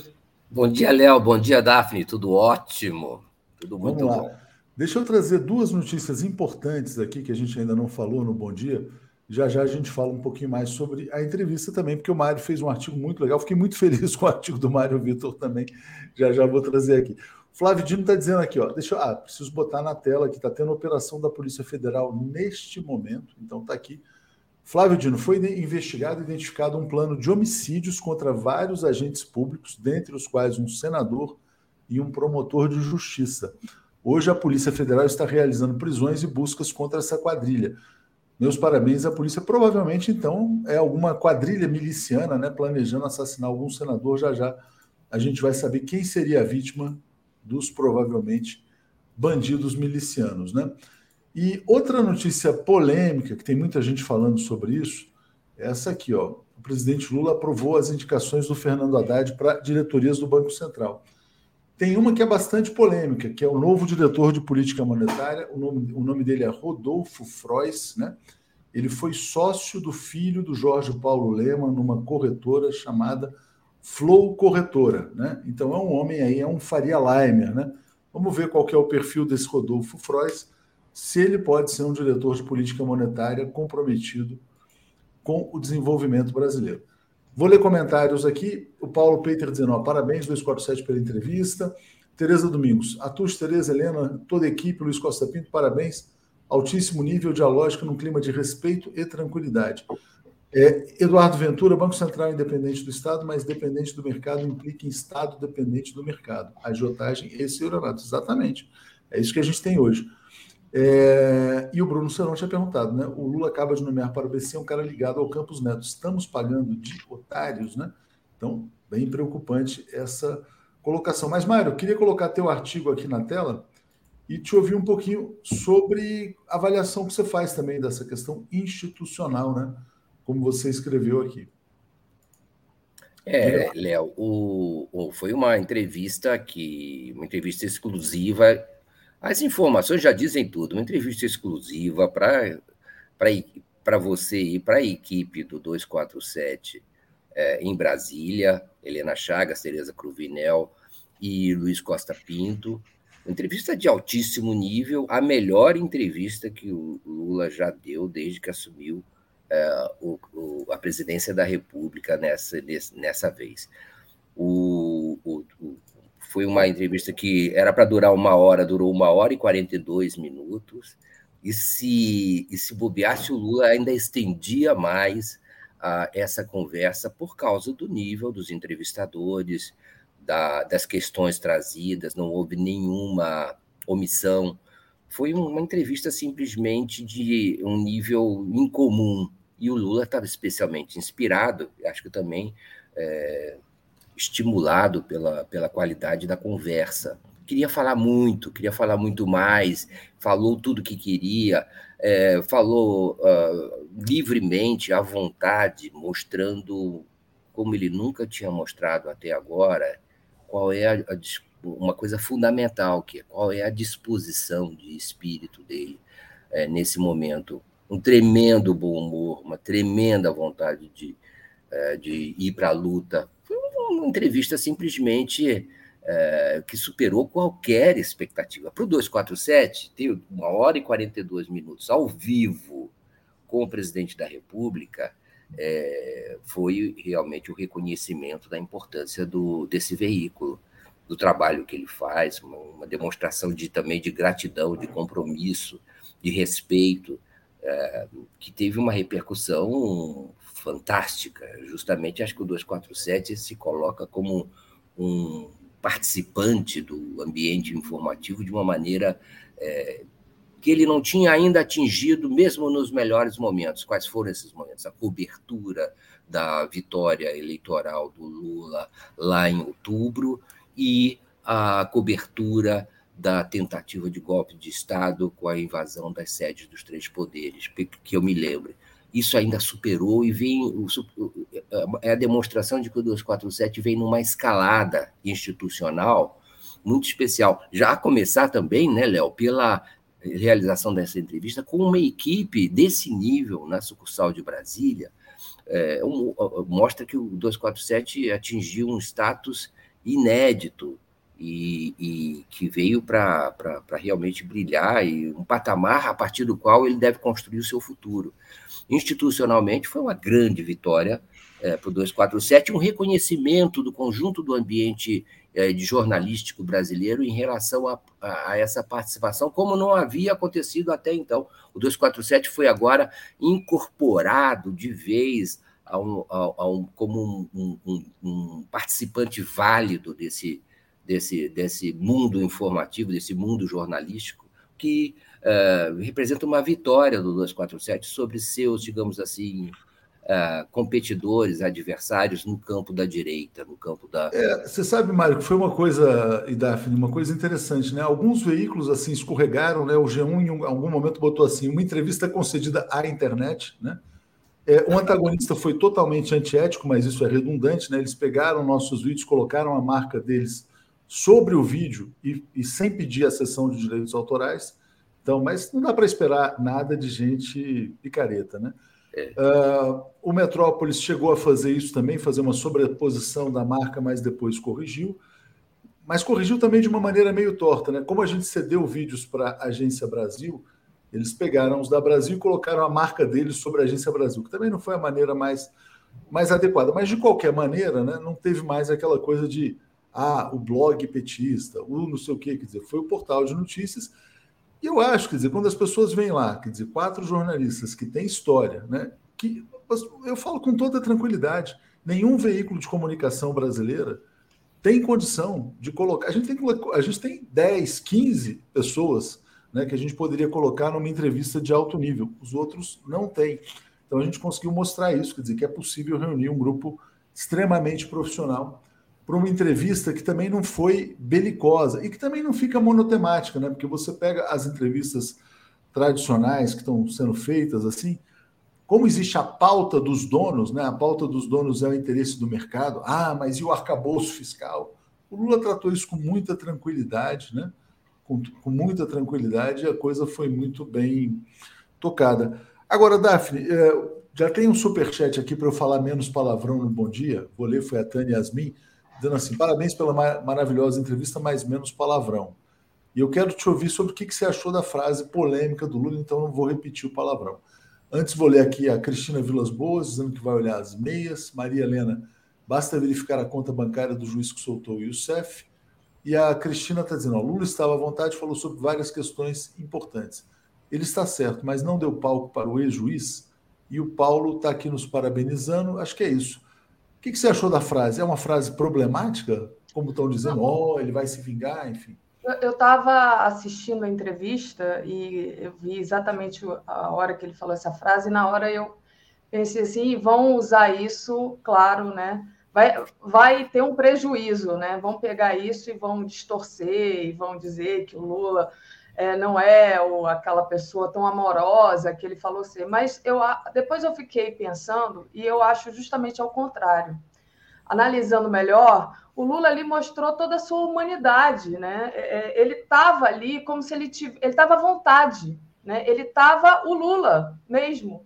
Então ele tirou a máscara é, do homem político, daquele que fica medindo as palavras, e falou o que ele estava sentindo. E isso nunca é ruim, né? Essa espontaneidade, é, esse mostrar. Inclusive, o Bolsonaro usou isso, né? Sem querer falar do Bolsonaro, mas já falando, o Bolsonaro usou isso como propaganda política dele. Lembra da história da farofa? Né, que ele fez questão de ser fotografado ali comendo uma farofa que caía pelo chão e tudo.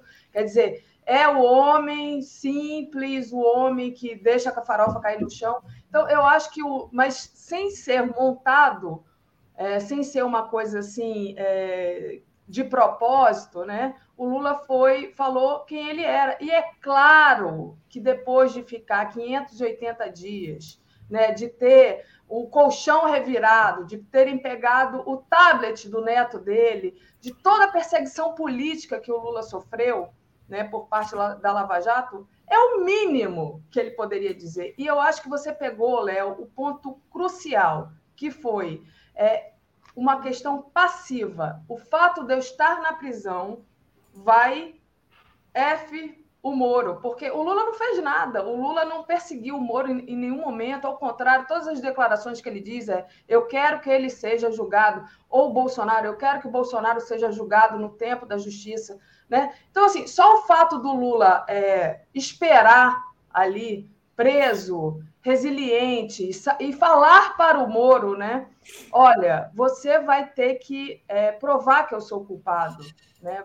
É, como é que é que ele falou? Você vai ter que. Me, você está condenado a me condenar, não foi isso? Foi você exatamente está... isso. Exatamente. Isso aí é a, é a mesma coisa que ele falou ontem, só que ele falou um palavrão.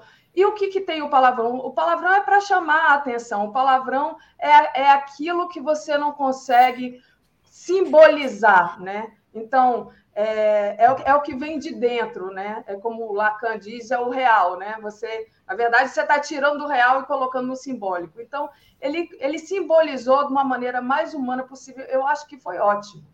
Eu achei é, ótimo. Agora, um cara que destruiu milhões de empregos, né? Se vitimizar, se fazer de dodói, pelo amor de Deus, né? E como ele apanhou, um cara né? cruel, né? Um cara cruel, um cara que, assim, destrói com sangue frio, né? É, Ana Petri está dizendo, Lula falou o que nós queremos. A Tânia, a frase do Lula foi fantástica e reflete o sentimento do povo, inclusive o meu. Regina Aquino, foi um desabafo do Lula num momento difícil da vida, xinga mesmo. E a Cristina Menezes mandando um super, super apoio. Gente, bom dia para vocês. Vou estar aqui ouvindo. Valeu, abraço. Tchau, Léo. Tchau, Léo. Agora quero te ouvir, né, Mário Vitor? O que, que você achou da frase polêmica e do palavrão, né? Não, primeiro a gente precisa discriminar, não é, Daphne? O Lula não falou de se vingar agora, ele falou de se vingar no passado. Para três ou quatro procuradores lá que iam no fim de semana visitá-lo para saber se está tudo bem. Perguntavam: está tudo bem? Aí ele respondia: só vai estar bem quando eu F esse Moro aí. É, e aí, bom, é isso. Né? Aí eu não, não vou sossegar enquanto não me vingar dessa gente. É, eu estou aqui na prisão para me vingar dessa gente. É, só, claro que ele falou isso naquele contexto. Ele estava preso, ele está descrevendo aquele contexto. Não diz nada a respeito é, do que ele vai fazer agora, do que ele quer fazer agora. É, então, é, foi um desabafo, foi uma, uma conversa, foi uma coisa paralela que ele falou ali num ambiente é, em que ele julgava necessário revelar, descontrair. É, também não tinha tanta consciência de que estava ao vivo, né? É. Ele fala assim, corta isso aí, porque ele, ele, ele se confundiu, ele eh, não estava não tá ligando também tanto para se está ao vivo, se não está. E esse tá corta isso aí, né, foi, foi bom, porque, tipo assim, todo mundo viu que ele realmente estava ali completamente espontâneo, né, Mário Vitor? É, e também de, é, é, dizendo assim, quer dizer, é, eu estou falando isso para vocês aqui, posso falar para qualquer pessoa uma das coisas do poder, não é, Daphne, é que o, poder, distingue o poderoso do não poderoso, que o poderoso pode falar algumas coisas que os não poderosos não podem. É. Isso acontece, isso é independente de ideologia. Né? É, Bolsonaro falava, Lula fala, É, esse é o poderoso, esse é o cara que tem poder, ele pode fugir da. Ele pode fugir, do, vamos dizer, do manual de boas maneiras de vez em quando, sabe? Esse é é o, a liberdade que o poder dá. E, e as pessoas têm que engolir e aceitar esses, esses uh, desabafos do, dos poderosos, porque é assim que, que, que é. Isso os caracteriza, é uma das características dos poderosos, é romper com a regra também, eventualmente. E depois assimilar isso, fazer parte da, do folclore, da popularidade, uh, do gosto não gosto. Uh, e o Lula, eu acho que ele tem, depois de tudo que ele passou, ele tem direito e tem condição de, de falar o que pensa, e também ele já não está mais ligando tanto, sabe? Não é esse o único comentário, né, Daphne, do Lula? Ele falou que o Temer era golpista, é, né, não está na mesma linha. Ele desabafa, ele fala, ele, as coisas saem e está tudo bem, está tudo tranquilo. Vamos, faz parte o Moro se vitimizar também de tudo isso. O Lula não está nem aí. Sabe o que, que o Lula quer, Daphne? Ele precisa, como bom jogador de futebol, às vezes um, um sujeito, quer dizer, que joga ali no meio de campo, mas ele busca o contato Sabe aquele jogador que, que, que quer o contato do time do outro adversário, porque aí ele joga melhor, ele maneja melhor a bola? Não foge. O Lula, ao contrário, ele se apresenta para o jogo, se apresenta para o embate contra o Moro, contra o Temer, contra o Bolsonaro. Ele escolhe os adversários e chama para, digamos assim, polarizar com eles, para é, é, ele nomeia o adversário que ele quer e chama para o combate, e, e, e chama para o embate. Ele quer, ele tem gosto por isso, porque isso faz com que, é, digamos assim, os campos se definam. É, quem está a favor dele, quem está contra ele. E ele, é, assim ele funciona melhor e assim ele dá movimento à política. Assim ele faz a política avançar.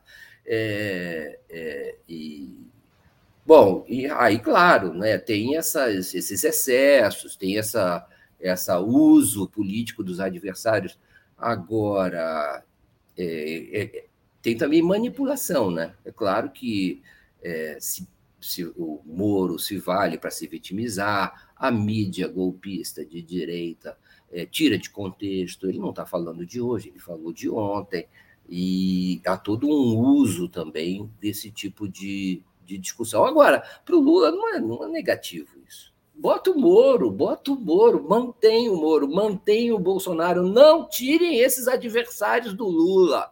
Deixem o Lula polarizar com isso, porque isso faz parte da identidade atual de Luiz Inácio Lula da Silva. Ele não é aquele torneiro mecânico, ele é esse sujeito que enfrentou essas lutas e que vai trazer essa biografia o tempo todo. Ele já venceu por conta dessa biografia. Foi por conta dela que ele foi reeleito presidente da República. Não tirem isso do, do presidente Lula. Deixe, deixe entendeu? a patuleia reclamar. É, é papel da patuleia. Reclame aí. Agora, a nega está lá dentro. Foi está falado, é, foi espontâneo. É, todos nós sabemos que os adversários do Lula quem são. É, Bolsonaro, Sérgio Moro e um terceiro que vem chegando forte, Roberto Campos Neto. É, essa gente, entendeu? E ele não, ele não fala em tese, não é, não é o Lula, o sujeito que fica é, falando por meias palavras, subentendidos, metáforas, eufemismos, isso não faz parte. O Lula nomeia, é Moro, é Bolsonaro, é Roberto Campos Neto, e ele sai para. Por isso que ele é o Lula, porque ele sai para o combate. E, e, foi o que ele fez ontem, não é?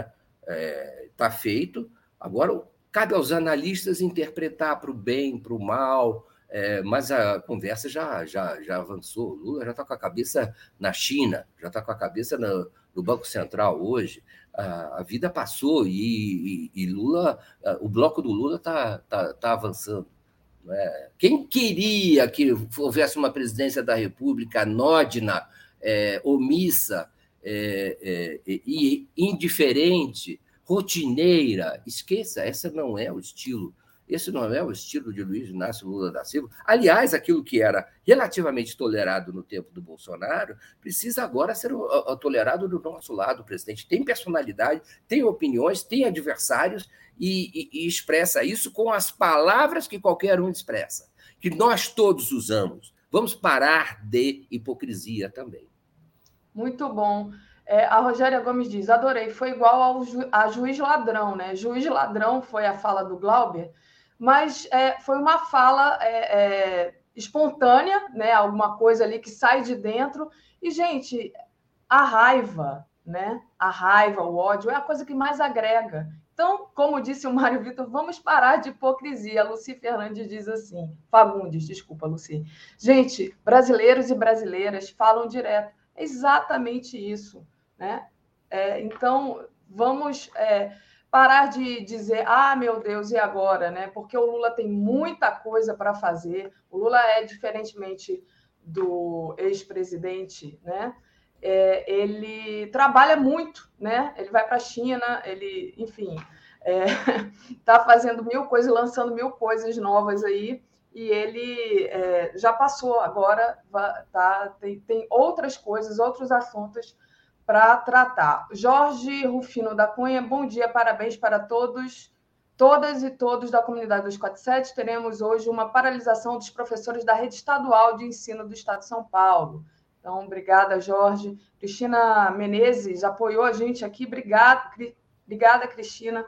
Muito bom seu apoio. Tânia e Yasmin, a frase do Lula foi fantástica e reflete o meu sentimento do povo, inclusive o meu. Ana Petri, Lula falou o que nós queremos. Regina Aquino, foi um desabafo do Lula no momento difícil da vida dele. Xinga mesmo. Cristina e A palavra do Lula tem a ver com poder, tá? Ela é, ela é com F, mas ela tem a ver também com poder. Ela não é, é. só F der, ela é poder também. Então tem mas... essa proximidade, digamos assim, é, é, sonora, é, para não dizer semântica. Muito bom. E queria mandar um beijo para Márcia Valéria, que me deu um bom dia logo que eu cheguei aqui, para o Beto Silva, que está sempre aqui conosco. E, Mário Vitor, além é, de, desse comentário sobre o Moro, que realmente é, rende vários comentários, né? É, ontem ele falou do adiamento do anúncio da regra fi fiscal, que, aliás, foi ali discutido por toda a grande imprensa comercial é, o 247 é, deu furo, digamos assim, é, dessa, dessa comunicação. Então, queria que você falasse um pouco sobre isso também. Daphne, foi um furo sensacional do 247. Foi um furo, um, foi um rombo, um furambaço. foi um rombo. Porque é o seguinte, gente, é...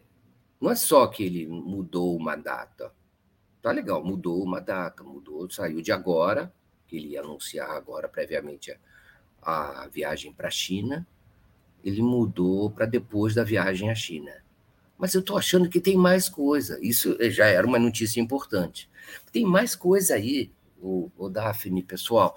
Eu acho que tem um negócio aí de uma mudança de ótica em relação a toda essa tensão pré-regra fiscal. É, sabe, eu acho que o Lula mudou, está mudando a perspectiva, está dizendo assim, gente, isso não é minha prioridade. Não estou aí com, com, toda essa ansiedade que o mercado está, que a mídia é, conservadora, tá? a mídia ligada aos banqueiros e ao rentismo brasileiro, a mídia neoliberal. Tá? Calma, eu não vou. Ah, vamos discutir mais, vamos ver mais, mas também é, vamos deixar para depois. E daí se eu não tiver regra, regra fiscal tão rápido?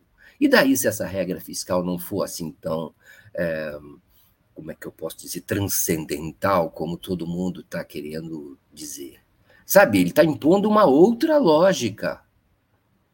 E, é, e, e, e, eu tenho a impressão que ele devolveu a pressão para cima do Banco Central. Isso até já falei ontem. É o seguinte, não, não vou fazer uma regra fiscal para o Roberto Campos Neto baixar a taxa de juros ou não, pra, dependendo dele julgar se a regra fiscal é boa ou ruim. Não, Julgue você, Roberto Campos Neto, neoliberal, presidente do Banco Central. Assuma você a responsabilidade por disseminar o desemprego, a recessão, a paralisia econômica. Não é? Então, ele tirou sobre, de suas costas a responsabilidade sobre a decisão do Roberto Campos Neto. É dele, Roberto Campos Neto. Julgue você, se você quer manter essas taxas pornográficas de juros. Mais ainda, ele sinalizou, quem sabe, que a regra fiscal não é tão importante assim é, no que ela tem, e ele já sabe, de substância. Ele ainda acha que ela não está pronta. Ele ainda acha que ela pode é, melhorar e talvez até ela possa não existir. Talvez até ela possa ser indiferente à existência dela ou não. Você, você entendeu que, tá em, que ele deu uma. Ele jogou para o lado o assunto e mudou o foco. E se eu governar sem regra fiscal? Vou governando aí com, com, com, com, é, com as condições de orçamento que eu recebi, que eu tenho, que eu ganhei do, do da PEC do teto, do fim do, da PEC do, da transição, e, e, e assim eu vou governando. Talvez ele até mude a perspectiva, eu acho que deveria mudar a perspectiva, e, ao invés de, de ter uma regra fiscal desse tipo, uh, muito, como é que eu posso dizer, fiscalista, né? com corte de gastos, com metas, com compromissos, que ele vai ter que perseguir. Para que, que ele vai ter que perseguir compromissos, gente? Ele não precisa. Ele governe. Já está as condições do orçamento. Vamos executar o orçamento que existe aí, pronto. Ah, e, e, talvez até ele pense nisso, né? Ele não quer ficar sob o jugo do, do jogo do presidente do Banco Central. Ele quer se libertar disso. E, e eu acho que ele até pode, entendeu? Quer dizer, aumentar os gastos e depois é, ver como é que o parlamento vai. vai Quer dizer, ele precisa de dinheiro para investimento. Ele pode simplesmente licitar certas obras e demandar do parlamento que é, examine esse, essas verbas orçamentárias especiais. Eu tenho a impressão que, na, que ele não mudou a data, ele mudou muito mais coisa com esse anúncio. É, isso precisa ser ainda melhor é, é, examinado, melhor decifrado pelo, pelos especialistas. Se engana quem pensa que foi apenas uma, uma mudança de data. Ele mudou mais coisa. O, o, vamos ver nos próximos tempos, eu acho que é isso. Lula não quer ficar sob esse, sob essa, é, como é que eu posso dizer, sob esse lá, com essa corda no seu pescoço que ele próprio criaria para si, não é? é? com estabelecendo certos, certos é, compromissos. Ele já acabou com o teto de gastos. Aliás, deixa ele aí como está, todo esburacado. É, é, e, e, vamos tocando. A inflação não está ruim, quer dizer, está razoavelmente controlada no Brasil, estável, não está boa, mas também não está ruim, é, melhor que a dos Estados Unidos.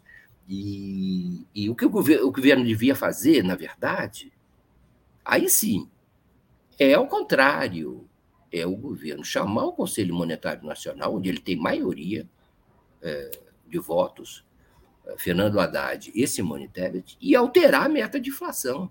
Não é? Alterar a meta de inflação, aumentar a meta de inflação, botar 4%, 4,5%, é, e praticar essa meta, que aí, obviamente, com uma meta maior, o Banco Central está obrigado a baixar os juros.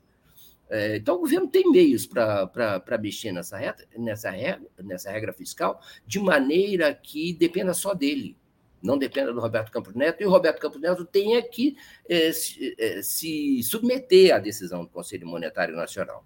Por que, que, o governo não faz isso? Eu acho que essa é uma boa questão e talvez ele esteja preparando para fazer isso. Né? Agora, mostrou mesmo que é, o ritmo é outro. Eu não sei de que lado está o ministro Fernando Haddad, se ele está favorável a essa, esse novo adiamento é, do anúncio da regra, da regra fiscal ou não. Está é, todo mundo ali, eu tenho a impressão que o, o, o ministro Haddad está favorável, mas está todo mundo ali, inclusive o Haddad participa, ganhando tempo. Já vem há um tempão esse negócio é, circulando. Não vamos anunciar semana que vem, vamos anunciar na outra. Agora, depois da China. Ficou para a China esse negócio, ficou para depois da China, lá longe. E olha que a China é longe, né? É longe. E vai ter muita água rolando dessa, dessa, embaixo dessa ponte. E o, o governo falou assim: calma, gente. Não precisa dessa pressa toda que vocês estão querendo dizer. A gente está em outra. E eu acho que o governo está fazendo muito bem. Brilhante análise, Mário Vitor. É isso aí, o pessoal aqui é, está te elogiando por essa percepção realmente incrível. É, a gente só tem um minutinho aqui, mas para a gente finalizar, é, queria que você falasse. Ontem também na entrevista, ele foi perguntado, até pela Tereza, né, que daqui a pouquinho vai estar aqui com a gente, sobre as nomeações para o STF e STJ e PGR também, mas ali ela perguntou especificamente do, do Zanin, né? É, como é que você vê o andar dessa carruagem, Mário Vitor? O, o, eu tenho uma impressão, é, é uma convicção minha, de que o, o Lula vai nomear juízes terrivelmente lulistas. Aliás, é o único princípio digno de respeito é que o, o presidente da República, que tem votos, nomeia um, um, um ministro, da, um, ministro das, das Cortes Superiores ligado a ele. Qual o outro critério? Ah, é, ligado a si mesmo? Não, tem que ser ligado a ele, tem que ser ligado, porque afinal de contas ele é o que tem votos, isso é que politiza essa corte tão política. Qual é o outro princípio? Ah, ah, não vejo nenhum outro mais legítimo, mais democrático, mais eleitoral, nesse sentido, de submissão a quem foi eleito, do que esse. É? ligado ao presidente da República. Tem que ter saber jurídico, lá, lá, lá, mas tem que estar ligado ao presidente da República eleito, porque ele tem os votos. Não é? E precisa, isso é fundamental também para que haja, digamos, governabilidade, estabilidade e funcionalidade para a execução de um programa político escolhido pelo eleitor nas urnas. Então, qual é o outro critério? Não vejo mais nenhum. Chega dessa de demagogia de, de que o, o sujeito vai ser neutro, votar segundo sua própria consciência. Mais ou menos, né? Tem que votar segundo algum critério. Sua consciência é uma consciência individual. Quando ele vota com o presidente da República, ele vota de acordo com milhões de pessoas que escolheram aquele presidente e todas as suas características.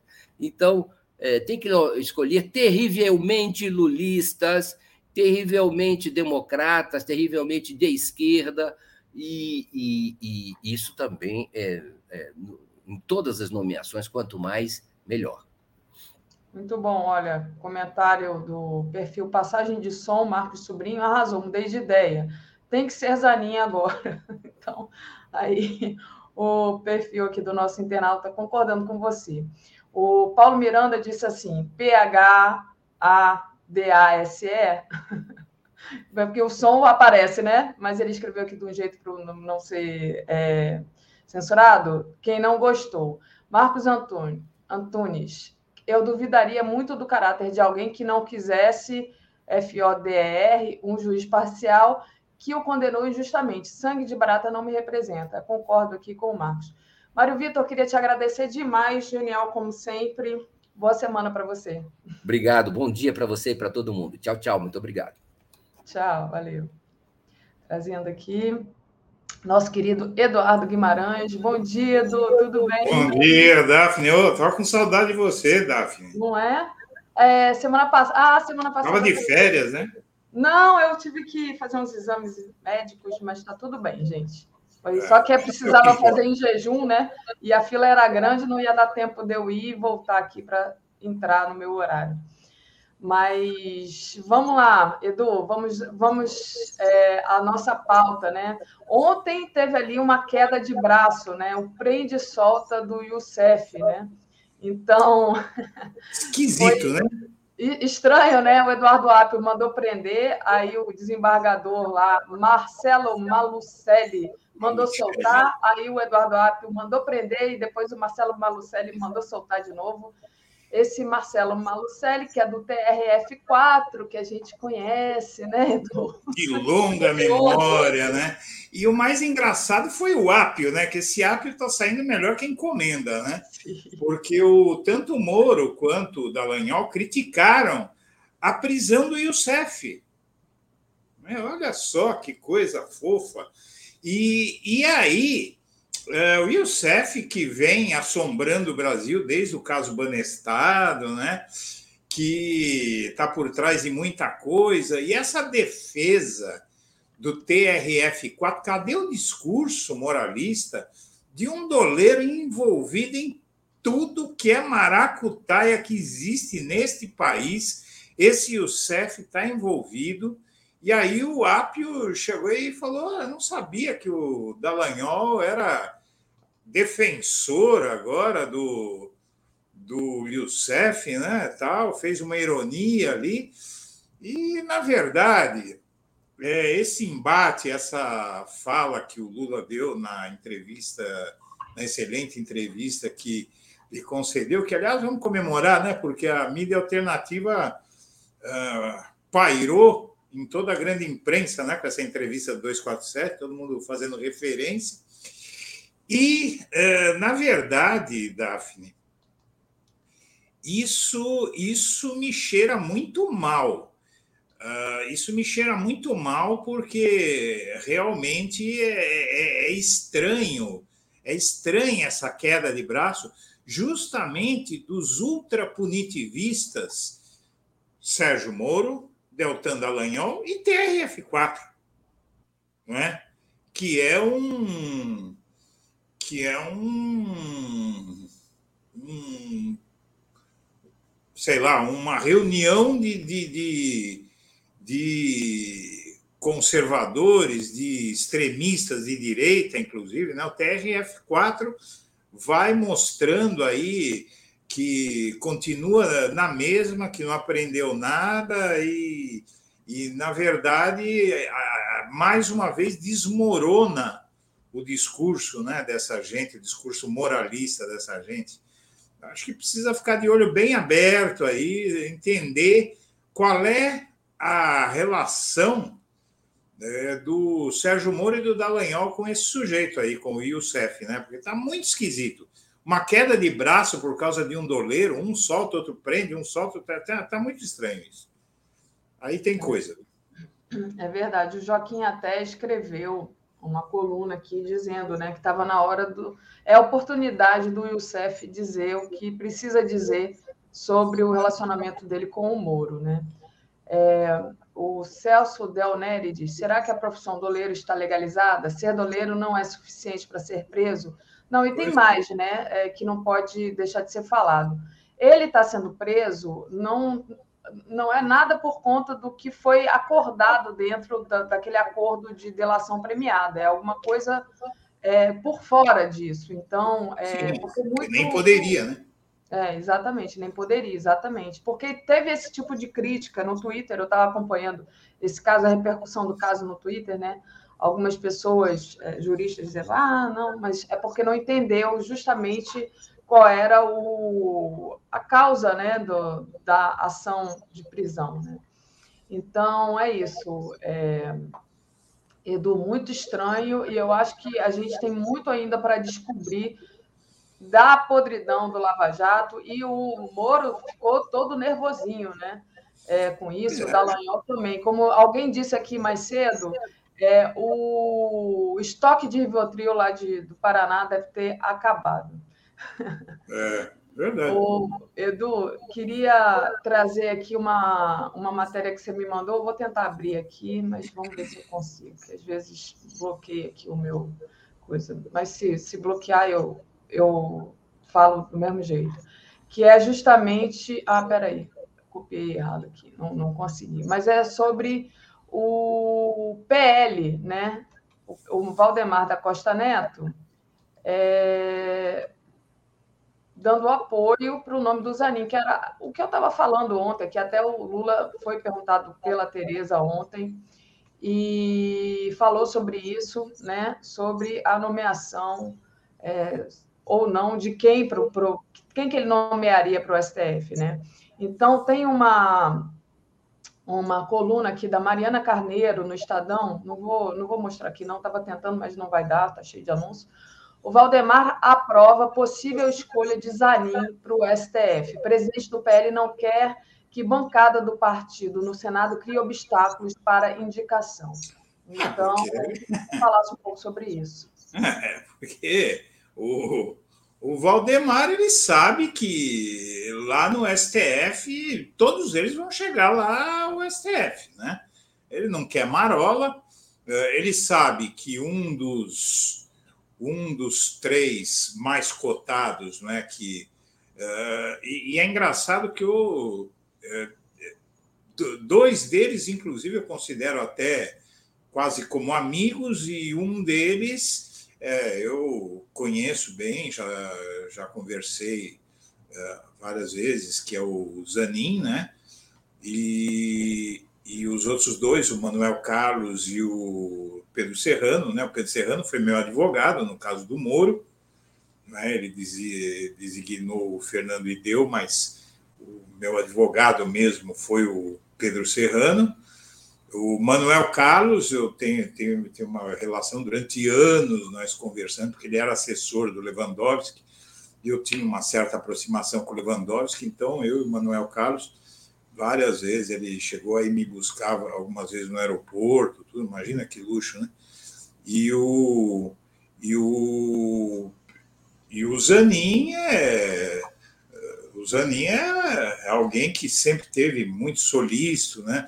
Ele tem um colheu uma vitória incrível, todos juristas é, muito experientes, né? Todos juristas de altíssimo uh, altíssima competência tal, e é uma escolha muito difícil para o Lula, mas o, o dono do PL aí, esse cara, eu falo para você, é, é, na verdade, ele, ele teve até um pouco próximo do Zanin, porque ele criticava muito a Lava Jato, né, o, o Valdemar. Então, até porque ele foi preso pela Lava Jato, tudo, né? É, então, o, o PL, o dono do PL, ele está querendo, né, se não comprar uh, desavenças em hipótese alguma, porque nos próximos anos essa gente vai ter que se explicar lá no, no STF. Né? É isso. E outra Outra questão aqui também, outra coluna da Mariana Carneiro, do Estadão. Aliados de Lula estão de olho nos prazos do TSE contra Bolsonaro. Então, mesmo com a saída do Lewandowski, prevista para maio, o tribunal deve manter maioria contrária ao ex-presidente. É. Então... É, na verdade, ali, o, nesse caso, o Raul Araújo, lembra do Raul Araújo? Raul Araújo foi aquele que proibiu é, manifestações políticas no Lula Palusa, porque estavam gritando fora Bolsonaro, ei Bolsonaro, vai tomar naquele lugar, não sei o quê. É. Aí foi lá esse Bruno Araújo proibiu manifestação, calem o público. Lembrei dele agora, né? Tem direito como é que poderia ser feito, porque você tem, sei lá, 20, 30, 40, 50, 100 mil pessoas ali num show. Como é que você faz? Vai botar um esparadrapo na boca de cada um? Porque não tem como, né? É uma manifestação popular e espontânea, inclusive. E, e, depois essa medida foi revogada, tal, né? mas é um bolsonarista e ele assume no segundo semestre a, a vaga do. Como é que é o nome do, do relator? O, tá aí, o, o, esse relator do, do, do caso, não é, que aparecia... Como é que é o nome dele, gente? Esqueci também. É, tá aqui na, na matéria, quer ver? Era até bom eu. Vamos ver aqui se eu. Aqui, quer ver? Eu vou, vou achar. É Aparecido. É... Nunes Marques, Benedito Gonçalves. Né? Benedito né? Gonçalves. O Benedito Gonçalves é o relator, o ministro do TSE, relator do caso, então, a, a, previsão é que, se esse caso for julgado até junho, ele fique em 4 a 3. Ah, não é? é justamente porque a 3, é, porque você tem o Nunes Marques, né, o ministro bolsonarista do STF, que vai atuar nesse caso, e, e o, esse, esse atual é, relator ele, ele é contra é, é, é favorável à inelegibilidade do Bolsonaro, e esse Raul Araújo ele entra no segundo semestre no lugar do atual relator. Então, o Benedito, então eles estão querendo postergar isso até lá, não é? Eles estão querendo postergar essa é, essa condenação, mas o caso já está muito adiantado, né? Uh, e parece que o que vai tornar o Bolsonaro inelegível em primeira instância aí seria o caso dos embaixadores. Não é? Que ali, ali é tanta coisa que existe para condenar o Bolsonaro eh, a perda dos seus direitos políticos. Né? Esse caso dos embaixadores, ele simplesmente usou o governo brasileiro para um evento de campanha escancarado, falar mal do sistema eleitoral brasileiro, convocar embaixadores para dizer que o sistema eleitoral brasileiro estava querendo roubá-lo. É, eu não sei o que, como é que vai deixar de tornar inelegível alguém que faz um negócio desse. E, e além do que, tem todo o resto, né? É, tem todo o resto que, que ele fez eh, durante a campanha, abuso de poder, os gastos extraordinários, é, gastos, empenho de dinheiro público para favorecer o eleitorado no meio da campanha eleitoral. Onde é que se viu isso no Brasil? Eu não, não tenho memória, já do alto dos meus 63 anos, eu não tenho memória de alguma vez, você não pode nem inaugurar obra, Daphne. Você não pode nem inaugurar uma obra, quanto mais dar dinheiro para caminhoneiro, para taxista, para uh, Deus e todo mundo aí, aumentar a Bolsa Família, fazer tudo aquilo, isso não existe. E foi feito à larga, de uma forma completamente descarada. Então, quer dizer, eu acho que mais do que tudo hoje, está em jogo é a credibilidade das instituições, a credibilidade do Poder Judiciário, não é?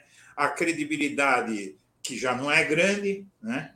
a credibilidade do Ministério Público, a credibilidade do Brasil como nação, porque é um presidente que faz tudo que o Bolsonaro fez e, e não, durante a eleição para abusar do poder de presidente da República para ter uma vantagem injusta sobre os outros candidatos, como é que não vai acontecer nada em relação a isso? Acabou o Brasil. Não é? Isso é o caso da prisão, que aí é, eu acho até mais grave, porque é, a impunidade nesse caso é inaceitável porque é, existe, existe uma quantidade de provas, de evidências e de provas mesmo Caso da joia, o sujeito tentou contrabandear, efetivamente contrabandeou, não é? ele fez entrar um, um, um, um bem caríssimo, em torno de 500 mil reais, as joias, que não passaram, entram no Brasil por fora, não passam pela alfândega, por lugar nenhum, e vão cair no colo dele lá no Palácio da Alvorada. Eu, eu fico preocupado ao ver é, que às vezes a gente tem a sensação de que pode não acontecer nada, tanto na, no TSE quanto no STF, e aí realmente, olha, aí não sei, é caso de você pensar se dá para acreditar no Brasil que o Brasil vai chegar a algum lugar. Se, se acontecer uma coisa dessa, porque é a desmoralização institucional de uma nação. O, o, Edu, na verdade, seria agora sim, né, pelo conjunto da obra. Deixa eu ler aqui no Superchat, eu vou trazer uma notícia que acabou de aparecer agora, a gente até tinha lido mais cedo o Twitter do Flávio Dino sobre uma operação da Polícia Federal. Mas o queria agradecer o Tanel Campos, Moro, DD, TRF4, muitos juízes são agentes recrutados pela CIA para manter o país nas mãos do poder econômico. E ele disse também: não entendo como vocês esquecem que parte da justiça está a serviço do poder econômico e que certos desembargadores têm o rabo preso. Ah, os outros aqui eu já havia lido. E aí eu queria trazer para vocês a notícia que está agora, né, bem quente. Polícia Federal faz operação para prender suspeitos de planejar morte de autoridades. Moro diz que era um dos alvos do grupo. Os policiais cumprem 21 mandados de busca e apreensão e 11 de prisão no Distrito Federal e em quatro estados. É... A Polícia Federal deflagrou essa operação que investiga integrantes de facção criminosa suspeitos de planejar matar e sequestrar autoridades, segundo o ministro da Justiça, Flávio Dino. Sérgio Moro, do União Brasil, afirmou por meio de sua assessoria que era um dos alvos do grupo criminoso. É, a facção atua dentro e fora dos presídios brasileiros e internacionalmente. Quando era ministro da Segurança Pública, Moro determinou a transferência do chefe da facção, Marcola e outros integrantes. Eu só acho assim estranho. O Flávio Dino não falou que era o Moro, quem está falando aqui é o jornal O Globo, que o Moro disse que era ele. Né? O Moro disse que era ele um dos alvos. Não sei se era ele, se não era, porque no que o Moro fala, a gente fica assim, uma certa pulga atrás da orelha. Eu só acho a coincidência é muito interessante, né? Que justamente um dia após a, o Lula ter dado aquela declaração espontânea, né? É, o Moro esteja dizendo que o alvo era ele. Mas não sei o que é que o Moro queria. feliz para o Moro, né? Muito estranho. Não sei, porque transferiu Marcola. Marcola vem sendo transferido de lugar para lugar há 200 anos é, não, não teve nenhuma ação. Aliás, o que marcou a gestão do Moro no Ministério da Justiça foi a total ausência de qualquer tipo de ação mais contundente contra a corrupção, não é, contra a criminalidade. O que ele fez uh, foi fazer, uh, aprovar, tentar aprovar um dos maiores absurdos que eu já vi na minha vida, que é o excludente de licitude, que, que na verdade é, é uma licença para a polícia matar, né? Uh, o policial que matar, mesmo um inocente, durante uma operação policial, se matar uma criança, ele vai dizer é que eu estava sob forte emoção, aí eu matei umas 10 crianças ali, mas foi problema da emoção.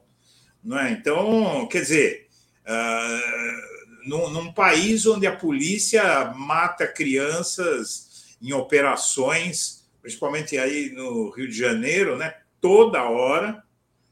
E, e, aí vem essa, essa história aí do Moro, que eu acho que ele deveria ficar de bico fechado e esperar que fosse anunciado. Ó, eu estou aqui olhando o Twitter da Polícia Federal, do Flávio Dino. Ninguém falou em Moro, não, tá? Quem está falando em Moro é o é Moro o... mesmo e a Globo. Então, o Globo, né? É, e, o Globo ele está repercutindo o Moro. Né? O Globo está é, tá repercutindo, tá repercutindo o, Moro. o Moro. Agora, veja bem, se o Moro fala, é porque ele acha que outros não dirão. Porque até agora não se tem nome nenhum.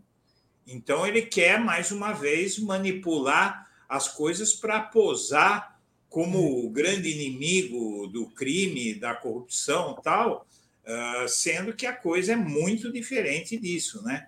Uh, aliás, uh, saiu, acho que ontem, né, no, no Metrópolis, que o, o Bolsonaro disse ao Moro não é, que, na verdade, ele iria é, ele é, a eleição, o Moro ligou para o Bolsonaro para se solidarizar pela, pela, pela derrota para o Lula e o Bolsonaro disse para o Moro: não, mas não acabou a eleição, não, isso vai ser revertido. Né? Então, quer dizer, ah, é, mais um escândalo aí, porque se isso se confirmar, isso é, é, é bolsonaristas têm dito isso, né? Saiu no Metrópolis. Se isso se confirmar, o, o, o Moro entra no caso do golpismo, inclusive, né? Eh, se, se ficar confirmado que o Bolsonaro confidenciou para ele algo é, que remeta aos atos de 8 de janeiro, porque o Bolsonaro é investigado por isso. E quando ele fala que a eleição não tinha terminado, que as coisas não iam ficar daquele jeito, ele pode muito bem ter se referido a 8 de janeiro, associa isso com a minuta golpista, com tudo, fica comprovado que o Bolsonaro planejou o 8 de janeiro. E aí o Moro sabia? Tá é. junto. Ó, tem aqui uns superchats para ler e a gente vai é, continuar falando disso. Né? A gente até subiu a matéria já no 247 sobre esse, é, esse, essa declaração do Moro. Né? Mas, olha, o Emerson Ferreira diz: o 247 transformou o Lula em vilão e o Moro em mocinho. E no dia seguinte aparece a operação da PF. O 247 não transformou o Lula em vilão, não.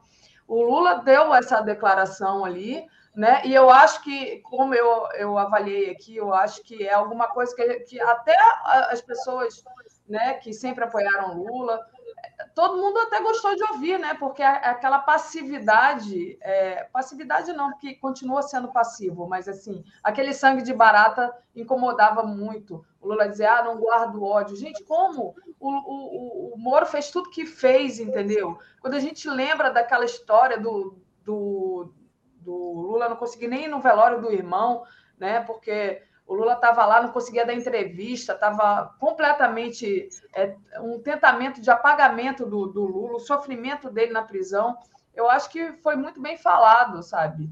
Ah, que ia ser usado, que ia ser recortado, isso aí a gente sabia que ia. Você né? me permita, o Daphne, é, eu só, acho. Só terminar que... aqui, só terminar aqui. O, a Malu Papo de Cozinha, Eduardo e a, Mich e, Eduardo e a Michele, está perguntando para você. Cheque de miliciano, genocídio de carpas, roubo de moedas, usou amiga de laranjas, deu comida ao, ao golpista. Ela não vai responder por nada, ainda quer ser presidente? Perguntando aí. E o Kaique disse, o Kaique disse bem, Moro diz que vai ser morto. Trump diz que vai ser preso, que é alguma coisa que o Brian avaliou ontem aqui. Na verdade, essa, é, essa coisa do, do Bolsonaro vem, não vem, ah, o Moro é, vai ser morto, entendeu? O Trump disse que vai ser preso, isso aí é para sequestrar a pauta. Mas diga, você ia falar. Não, eu quero fazer um, um, comentário aí que eu acho importante, Daphne, que fique muito claro. É, a gente tem que é, entender que o 247, o blog da cidadania, todos esses fazem um trabalho jornalístico. Então, o que tem que perguntar? O Lula disse, disse, é verdade que ele disse? É. Foi com essas palavras? Foi. Está confirmado? Está. Então, é jornalismo. Sim. O que você não pode é, não, isso eu não vou uh, falar, é ficar medindo as consequências. Não tem consequências, são fatos. Agora, você pode, ao mesmo tempo, contextualizar aquele fato ele sentiu algo que eu sentiria, você sentiria, qualquer um sentiria contra alguém. Eu, eu, eu senti a mesma coisa eh, em relação ao Sérgio Moro e não sou vilão porque ele invadiu minha casa às seis horas da manhã, assustou minha filha doente, uh, humilhou a minha esposa, que estava em roupas de dormir, com quatro policiais federais armados até os dentes. Então eu quero eu tenho pelo Moro o mesmo rancor que o Lula, mas depois aí eu acho que o próprio Moro acabou colhendo as consequências do que ele fez. Então você acaba falando, isso é no calor da coisa, né? O sujeito está dentro de uma cela, preso, morreu a esposa por causa da Lava Jato, morreu o irmão por causa da Lava Jato, foi impedido de, de, de ir velar o próprio neto. Ele tinha que sentir o quê? Agora, o, o, o, o 247, eu também reproduzi essa matéria, é, isso é jornalismo. E o jornalismo, é, ele vive de verdade, não de ocultar a verdade. Né? Mas Exatamente. É, sobre a Michelle uh, responder, é, foi, é, quem foi que falou? É porque é uma pessoa que é conhecida minha, ah, ah, uma pergunta para você, uma pergunta. Foi é, o, a Malu Papo de Cozinha. A Malu, Malu. Perguntou se a Michelle também tem que, que ser responsabilizada, né? Então, Malu, a Michelle, uh, veja só, eu, eu acho que ela está envolvida em tudo, não é? E, e eu acho, sinceramente, que a coisa ainda vai caminhar. Nesse caso das joias, eu não acredito nessa história de que ela não sabia, tal. Isso para mim é conversa fiada. Tá? É, para mim, ela está envolvida em tudo o que aconteceu no governo Bolsonaro. Inclusive, tem o caso do cartão corporativo lá, que ela usava o cartão da amiga, é, depois fazia uma triangulação, tiravam de dinheiro do cartão corporativo para pagar a fatura do cartão de crédito da amiga, que fazia gastos para financiar a motociata, a Michelle estava no meio disso aí. Então ela vai responder também. Ela vai responder também, com certeza. Perfeito. É, Edu, sobre a falando sobre a Michelle, né? Tem aqui coluna da Malu Gaspar. Por que Michelle acha que Bolsonaro não deve voltar logo ao Brasil, né? É, o, o prazo de autorização de viagem para os servidores que acompanham o Bolsonaro nos Estados Unidos é, se estendeu até dia 15 de abril, né? Então, isso indica que é, ele pode ficar lá até essa data, né? Então... Mas parece que, é, segundo aqui a Malu Gaspar, os auxiliares do Bolsonaro e da Michelle dizem é, que há uma é preocupação da Michelle dele retornar antes. Diga. Olha, vamos, vamos combinar. O Bolsonaro falou que ia voltar em fevereiro. Depois ele falou que ia voltar em março. Depois ele falou que ia voltar em abril. Depois a Michelle e os filhos falaram que ele não tinha prazo para voltar. Depois voltou a dizer que ele ia voltar em março. Depois voltou a dizer que ele ia voltar em abril. E agora está dizendo que ele não tem data para voltar de novo. Ou seja, é palhaçada em pouco tempo. Ele vai ter é, que se apresentar às autoridades brasileiras. Uh, estão querendo, inclusive, eu acho que o que devia ser feito é que ele viesse aqui ao Brasil depor mas uh, existe também um plano aí do PL de fazer uma recepção de herói para esse, então para ele, então por isso que o Flávio Dino até cogitou de ouvi-lo lá nos Estados Unidos para não dar palanque para ele. Mas agora parece que o caso das joias, é, ele tinha dito que ia voltar, depois que não ia voltar, uh, que quer fazer oposição ao Lula. Eu acho que esse sujeito aqui no Brasil, solto, ele vai ficar insuflando o golpe de novo. Né? Ele vai ficar, inclusive, fazendo promessas a essa bancada de direita, a essa bancada, a essa grande massa de parlamentares de direita que chafurda no Congresso Nacional, vai ficar oferecendo uh, mais do que o Lula dá. Olha, vai ter orçamento secreto para Deus e todo mundo, não sei o quê para tentar convencê-los a aceitar um pedido de impeachment. Né? Uh, também depende do Lira, né, com quem o Lula está tendo que tomar muito cuidado. O Brasil está numa situação muito complicada, com essa força da direita e da extrema-direita no parlamento. Isso é algo que é uma situação muito complicada, porque o Lula tem que lidar com isso. E aí começa aquele purismo, né, aquela aquele fogo amigo, criticando. Não, Lula, deixa dar o golpe, mas não não negocie, não faça nada, entendeu? Então é, é complicado, porque depois uh, que derem o golpe, não é quem paga o preço do golpe, a gente viu quem é. A gente viu quem estava é, comendo osso, comendo sobra de carne, e não foram pessoas que pediram republicanismo, foram pessoas que uh, nem sabiam o que estava acontecendo, né? E estão passando fome, estão uh, passando por tudo que a gente tem visto que estão passando os mais pobres. Então, eu acho que uma das obrigações uh, que o Lula tem é, é a de tentar não permitir que derrubem o governo não é? Porque para derrubar esse governo é, não é, é difícil se houver uma crise com o legislativo como a que houve durante o governo Dilma. Então a gente precisa estar ciente disso, precisa estar consciente da realidade. Né? Porque isso não é uma questão de discussão, tem um problema sério.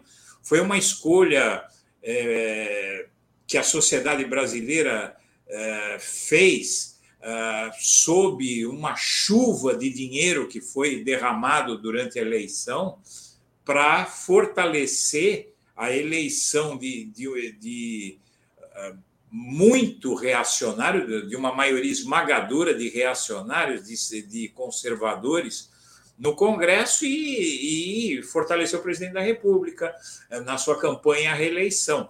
tudo isso é, é produto de um golpe, mas está aí, tem que empossar, não é? Então a gente vai ter que lidar com isso. Muito bem, Edu, queria te agradecer demais. Boa quarta-feira para você, bom resto de semana. Para você também, Daphne. Um, um beijo para todo mundo aí. Tchau, tchau. Comentário de Tereza Cruvinel. Bom dia, Tereza. Bom, primeiramente, parabéns pela entrevista de ontem. Tudo bem? Parabéns para todos nós. É fruto de um trabalho de toda a equipe 247. Né? A gente vai lá quatro pessoas, mas é, na verdade tem toda, toda a equipe trabalhando, muita gente nos bastidores. Mas foi muito bom, né? No que pese, estava vendo agora um tweet do Leonardo Atush é, ainda continuando as críticas que ele fazia ontem a certos veículos que citam trechos da entrevista e falam que é uma entrevista dada à internet ou à rede social, a um portal da internet. Desculpem. Né? Uma falta de ética, de faz, é, a falta de fazer, como nós fazemos com o material deles, né? de citar a fonte, né? fizemos jornalismo como todos os outros. Né? Mas foi boa a entrevista, eu acho que foi é, muito, muito completa, muito rara ver um presidente da República. Eu estava dizendo, eu já vi presidente da entrevista ao vivo, curta, já vi da, presidente da entrevista longa, gravada. Agora, ver uma entrevista de um presidente da República ao vivo, com absoluta liberdade de perguntas, durante quase duas horas, eu acho ela inédita. É. Exatamente, Tereza. O, foi, foi lindo, né? É, bom, todo mundo torcendo, né? É, vocês que estavam lá, né? Mas toda a equipe é, reunida torcendo, né? E acompanhando ali é, cada segundo e e depois também durante o dia a repercussão que teve na mídia comercial, né? A gente ficava ali de olho, vão vão citar o 247, vão dar o crédito para o 247. Ah, o tal veículo deu o crédito corretamente. O outro tentou esconder ali, botou lá no finalzinho, entrevista dada ao portal Brasil 247. A gente Não sei foi... qual é o problema deles. Não Sabe é? qual é o problema deles de citar algum outro veículo que deu uma notícia? É, não entendo isso, não. É, só pode ser visto como uma tentativa de nos invisibilizar como veículo jornalista, jornalístico, nos desqualificar. Agora, o que o Lula disse para nós, as coisas que ele disse, pautaram é, o, o, o, dia jornalístico né, de ontem, é, pautaram a mídia toda. Ah, mas não pode citar. Por quê? Porque o 247 teve uma posição clara transparente de que apoiava a candidatura do Lula. Aliás, como disse o Leonardo Atuchonte, fez uma introdução dizendo: ó, apoiamos, combatemos o golpe, é, combatemos o autoritarismo, apoiamos sua candidatura, mas nosso compromisso daqui para frente será essencialmente com o crescimento e o desenvolvimento. Então, é, até foi uma inflexão editorial, digamos, né? Ó, uhum. principal compromisso agora, nós vamos cobrar medidas para o crescimento e desenvolvimento. É. Enfim, enfim é, foi um momento muito positivo para todo o 247, uma afirmação né, institucional do veículo é, e uma oportunidade que o Lula teve também de dizer muitas coisas que ele talvez só dissesse numa, no ambiente de entrevista em que ele se sentia confortável, né? em que ele sentia que ninguém estava ali para jogar casca de banana, não estávamos para deixar de fazer as perguntas necessárias é, ou para bajular, mas é, ninguém estava ali para agredi-lo. Né? Eu já participei, quando trabalhava na mídia corporativa, de entrevistas é, que me deixavam até envergonhadas, entrevistas com o Lula, né? De, com um nível de agressividade e grosseria, sabe, de dar vergonha, é, sobretudo no seu segundo, no segundo mandato dele.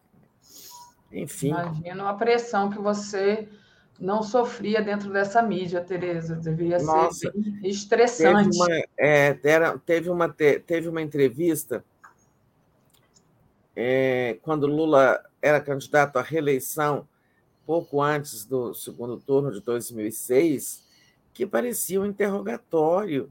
É, e eu, eu sei até que ele disse depois que não nos expulsou de lá, os que estavam, para porque a, o Alvorada não é dele, é, era, é a casa dele, mas é uma propriedade da, da nação, da União. Né?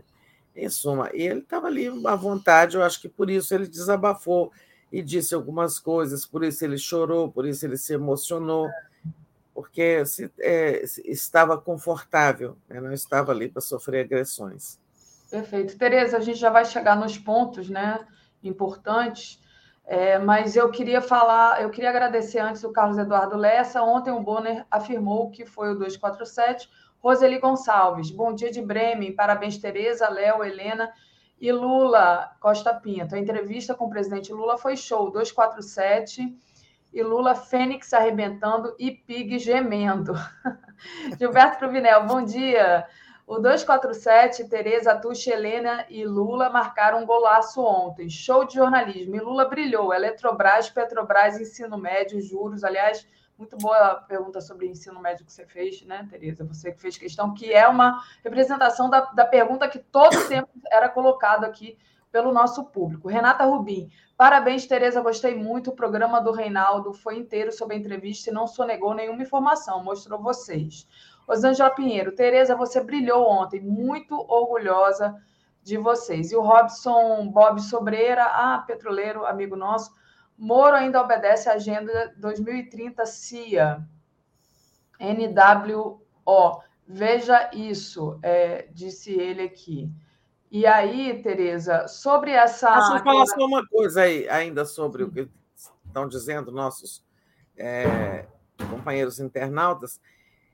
Nós procuramos também incorporar né, todas as questões que são muito levantadas aqui, como revisão de privatização de Eletrobras, questão da Petrobras, questão do ensino médio. Né? É, essas aí são perguntas que a gente fez muito em sintonia com vocês, acolhendo as perguntas, é, as sugestões que vocês nos enviaram. E mesmo aquilo que não pode ser feito no ar, a gente tratou depois de fazer, como, por exemplo, lembrar o presidente, é, foi uma sugestão do Gilberto Cruvinel, é, lembrar o presidente que o Renato, lá em Curitiba, está sofrendo até ameaças de morte, né?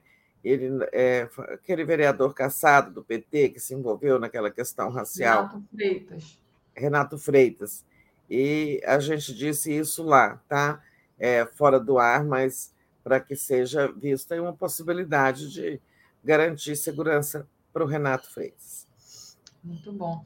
Tereza, é, teve aquela declaração é, do Lula né, é, sobre o Moro, que inclusive rendeu aqui um artigo do, do Léo, é, vou colocar aqui na tela, e aí não vou não vou ler o título, não porque seja, acho que seja uma palavra ruim, porque eu acho que às vezes é uma palavra até libertadora.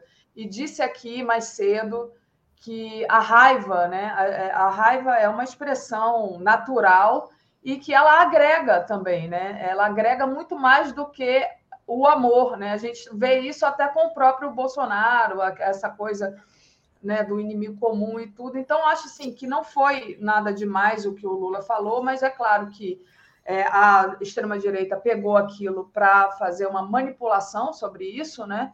É, quando ele falou, eu tive a nítida impressão de que iam fazer isso e fizeram. Né? É. Hoje, inclusive, é, tem uma notícia agora de uma é, operação da Polícia Federal para prender é, criminosos que planejavam matar um senador da República, e o Moro está dizendo que é ele, né?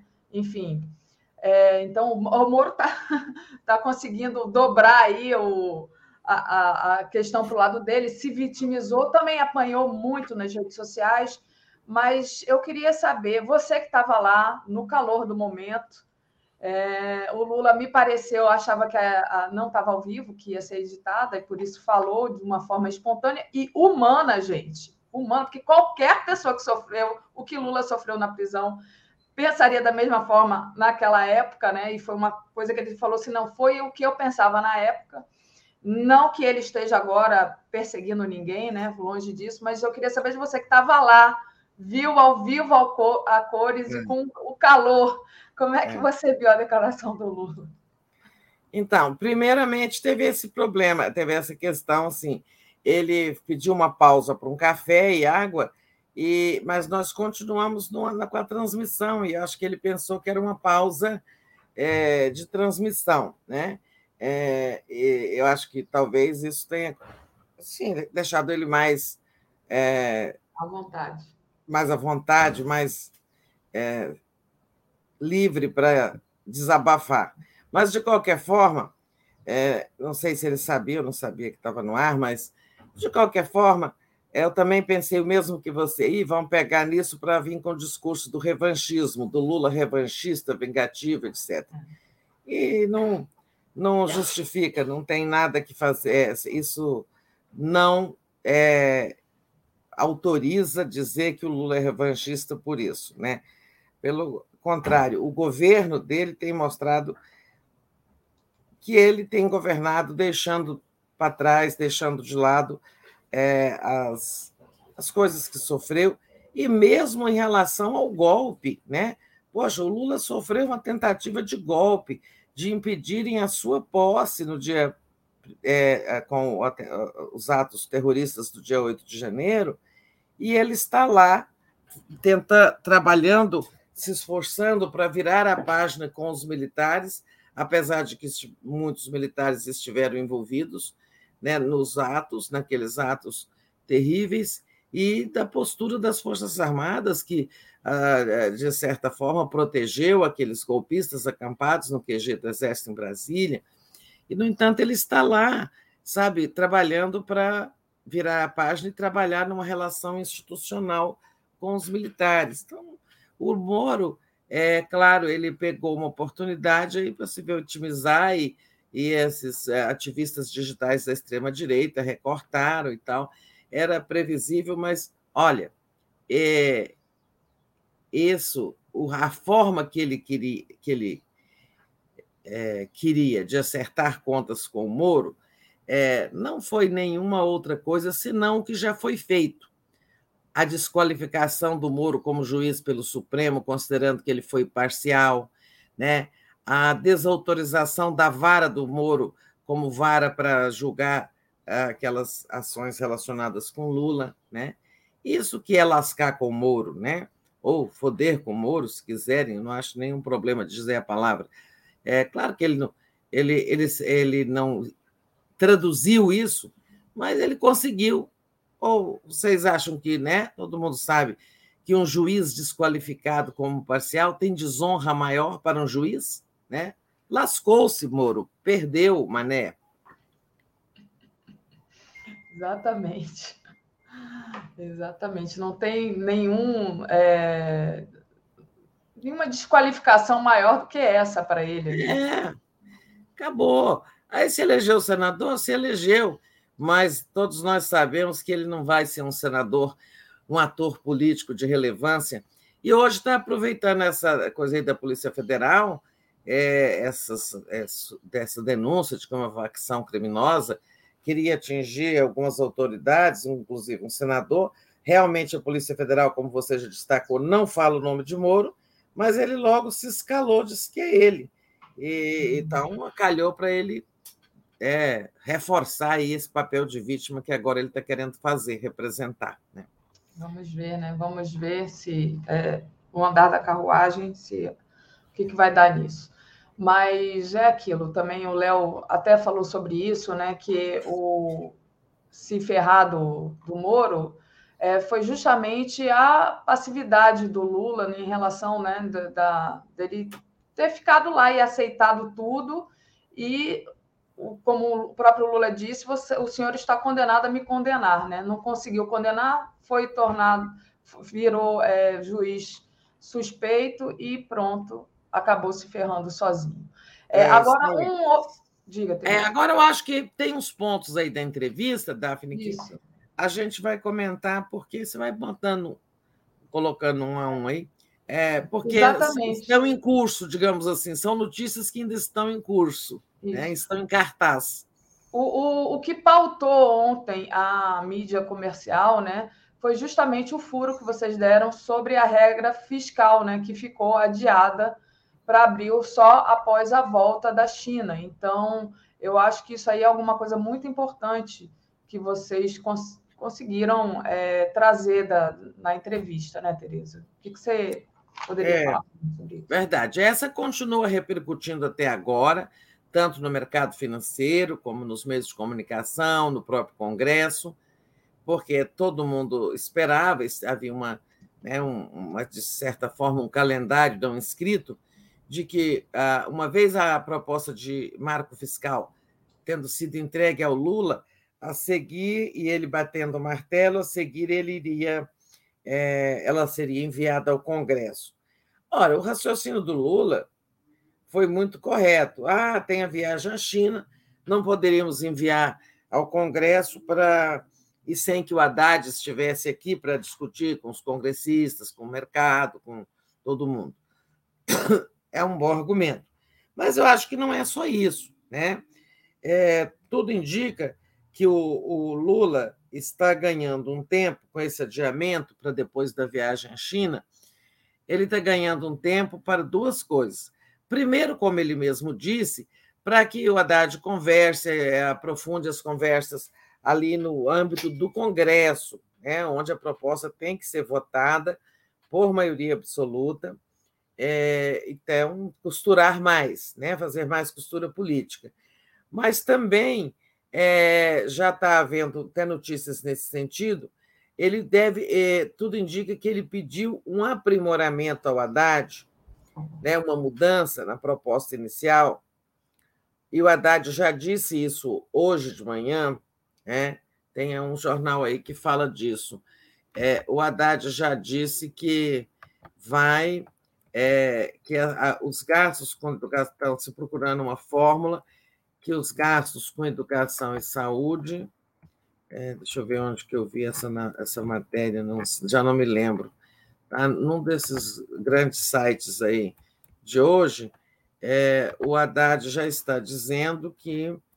É, deixa eu ver se eu acho isso aqui.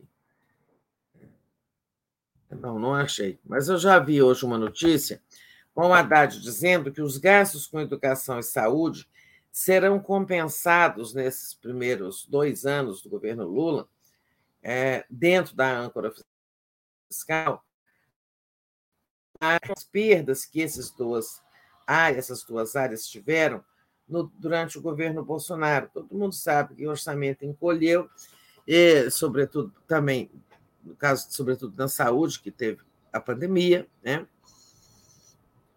Foi esse aqui, Tereza? É, é, só que eu vi, não, não vi do Poder 360, mas ah. vale isso aí que você achou. Saúde e educação terão transição em nova regra. Eu acho que isso aí, essa, essa mudança e essa regra transitória, esse benefício, é, está para a saúde e educação, é que ajuda a explicar esse adiamento. Isso está muito em linha com o que o Lula disse muito ontem para nós na entrevista e tinha dito e já havia dito na, na segunda-feira, né, que gastos com saúde e educação não podem ser despesas, são investimentos em pessoas. Né? Ele repetiu muito isso na segunda e ontem. É, ora, se gastos com saúde e educação são investimentos, é, ainda que não vão ser tratados assim, né? no orçamento e na âncora fiscal, mas acho que o Lula conseguiu um jeito, né? Está conseguindo, tá? Isso está em curso ainda, por isso que eu digo, está em curso uma mexida ali no projeto do Haddad para garantir que essas despesas sejam, como, haja um desconto para elas, né? Eu não sei qual é a forma, né? Mas que haja um desconto aí nessa nesse cálculo, né? porque se você põe lá assim, Olha, a âncora fiscal, ninguém conhece o projeto nesse momento. O governo está conseguindo controlar vazamento, mas já se sabe que ela parte assim: o governo arrecadou é, X e ele tem que gastar X menos 1, deixando uma sobra aí para superávit, né, para equilibrar essas contas deficitárias que o Lula herdou do Bolsonaro. É, e o que é que o está se querendo fazer? Né? O governo arrecadou X, mas é esse X menos 1, que é a despesa, essa despesa tem que, nesse momento, é, digamos, é, não somar tudo que gastou, tudo que será gasto ou está previsto de gasto em saúde e educação. É uma regra transitória. Seria, talvez, durante dois anos, é, porque realmente tem muita coisa para fazer nessas duas áreas. Tem muita. Tem um, déficit orçamentário dos últimos anos e tem problemas é, que precisam ser enfrentados. Por exemplo, o MEC tem muita obra parada, creches e escolas paradas, é, a saúde tem muitas ações para enfrentar, né? coisas que deixaram de ser feitas. Nos últimos anos, o que eles mais fizeram na saúde foi perder remédio, né? agora a gente sabe. Depois das vacinas, dos remédios de alto custo, agora vi a notícia das seringas de insulina para diabéticos milhares de, de, daquelas seringas sendo jogado fora, jogadas fora porque venceram sem que brasileiros diabéticos pudessem ter tido acesso a elas. É um absurdo, né? Então, sobre a âncora, é isso que eu tinha a dizer. Eu acho que está havendo ali uma mexida, né? É uma, um, um, um arredondamento final nesse sentido de beneficiar é, os ministérios de, de saúde e educação. Perfeito, Tereza. Um outro ponto, né, é a que ele falou que é bem importante, é sobre rever a regra da privatização da Eletrobras na justiça. É, que alguma, alguma coisa também que o pessoal cobra muito aqui, né, Tereza? Exato. É, ontem de noite, acho que a Bela Megali já fazia uma coluna no Globo em cima da nossa entrevista, é, a gente tem aqui um problema. Nós não temos muito braço, muitos braços, né, gente, para fazer tantas matérias sobre cada coisa que o Lula disse. Né? E ali onde você. Cada, cada fala dele, cada resposta dele dá uma matéria escrita. A gente não tem tempo, braços para fazer isso tudo. E a mídia saiu, pegou ali o bizu do Lula e saía investigando. Né? A colunista do Globo foi verificar com o, a Advocacia Geral da União, que confirmou que vai ser dada entrada em uma ação para corrigir algumas coisas da regra de privatização, né? algumas normas ali. E uma, mas foi o Lula que levantou essa bola. Né? Ele que nos falou que vão recorrer, quando a gente fez essa pergunta, né? não sei qual de nós, mas que vai é, entrar na justiça, o governo vai entrar através da Advocacia Geral da União, para que sejam revistas duas questões importantes. Assim, ele não vai tentar anular uma privatização, porque aí a justiça vai dizer: não, mas tem um contrato assinado, o contrato é juridicamente perfeito, o leilão aconteceu dentro das, dentro das regras previstas e tal. É, então, não é assim, não adianta, esse negócio de anular a privatização não leva a lugar nenhum, sabe? Mas eles têm um caminho ali, encontraram duas coisas, dois absurdos na regra, é, que vão contestar na justiça. Primeira é a participação da União, que continua tendo 40% da Eletrobras, porque você sabe, nós não vendemos, eles não venderam a empresa assim, sabe, de curral fechado. Venderam ações na bolsa ao ponto de o governo ser tornar-se minoritário. Foi o mesmo que foi feito com a Petrobras, né? E, só que estabelecendo que, embora mantendo 40% de ações, o governo só tem 10% de cadeiras, sabe, na diretoria ou no conselho de administração, de uma forma não proporcional às ações que ele ainda tem. Né? Então, o governo fica tendo voz não tem voz nenhuma dentro da gestão da Eletrobras, embora tenha 40% das ações. Isso precisa mudar, o, porque tem votações, tem decisões a serem tomadas, inclusive essas decisões. O Lula não consegue, o Lula ficou revoltado, ele já falou isso mais de uma vez, com essa história de diretores da Eletrobras agora ganhando 300 mil reais por mês. Isso ele acha um absurdo. O governo, como sócio, como dono de 40% das ações, pode ser contra isso, mas não tem poder de voto, né? muito menos de veto, lá na diretoria e no conselho da empresa. E a outra regra, mais importante ainda, é aquela que diz, né, daquela, daquela lei que autorizou a venda da Eletrobras, que se, se qualquer um quiser comprar ações da Eletrobras na Bolsa, compra pelo preço lá do pregão do dia. Né? Mas se o governo quiser comprar ações, ele tem que pagar três vezes o valor do dia, da cotação do dia. Vê se pode.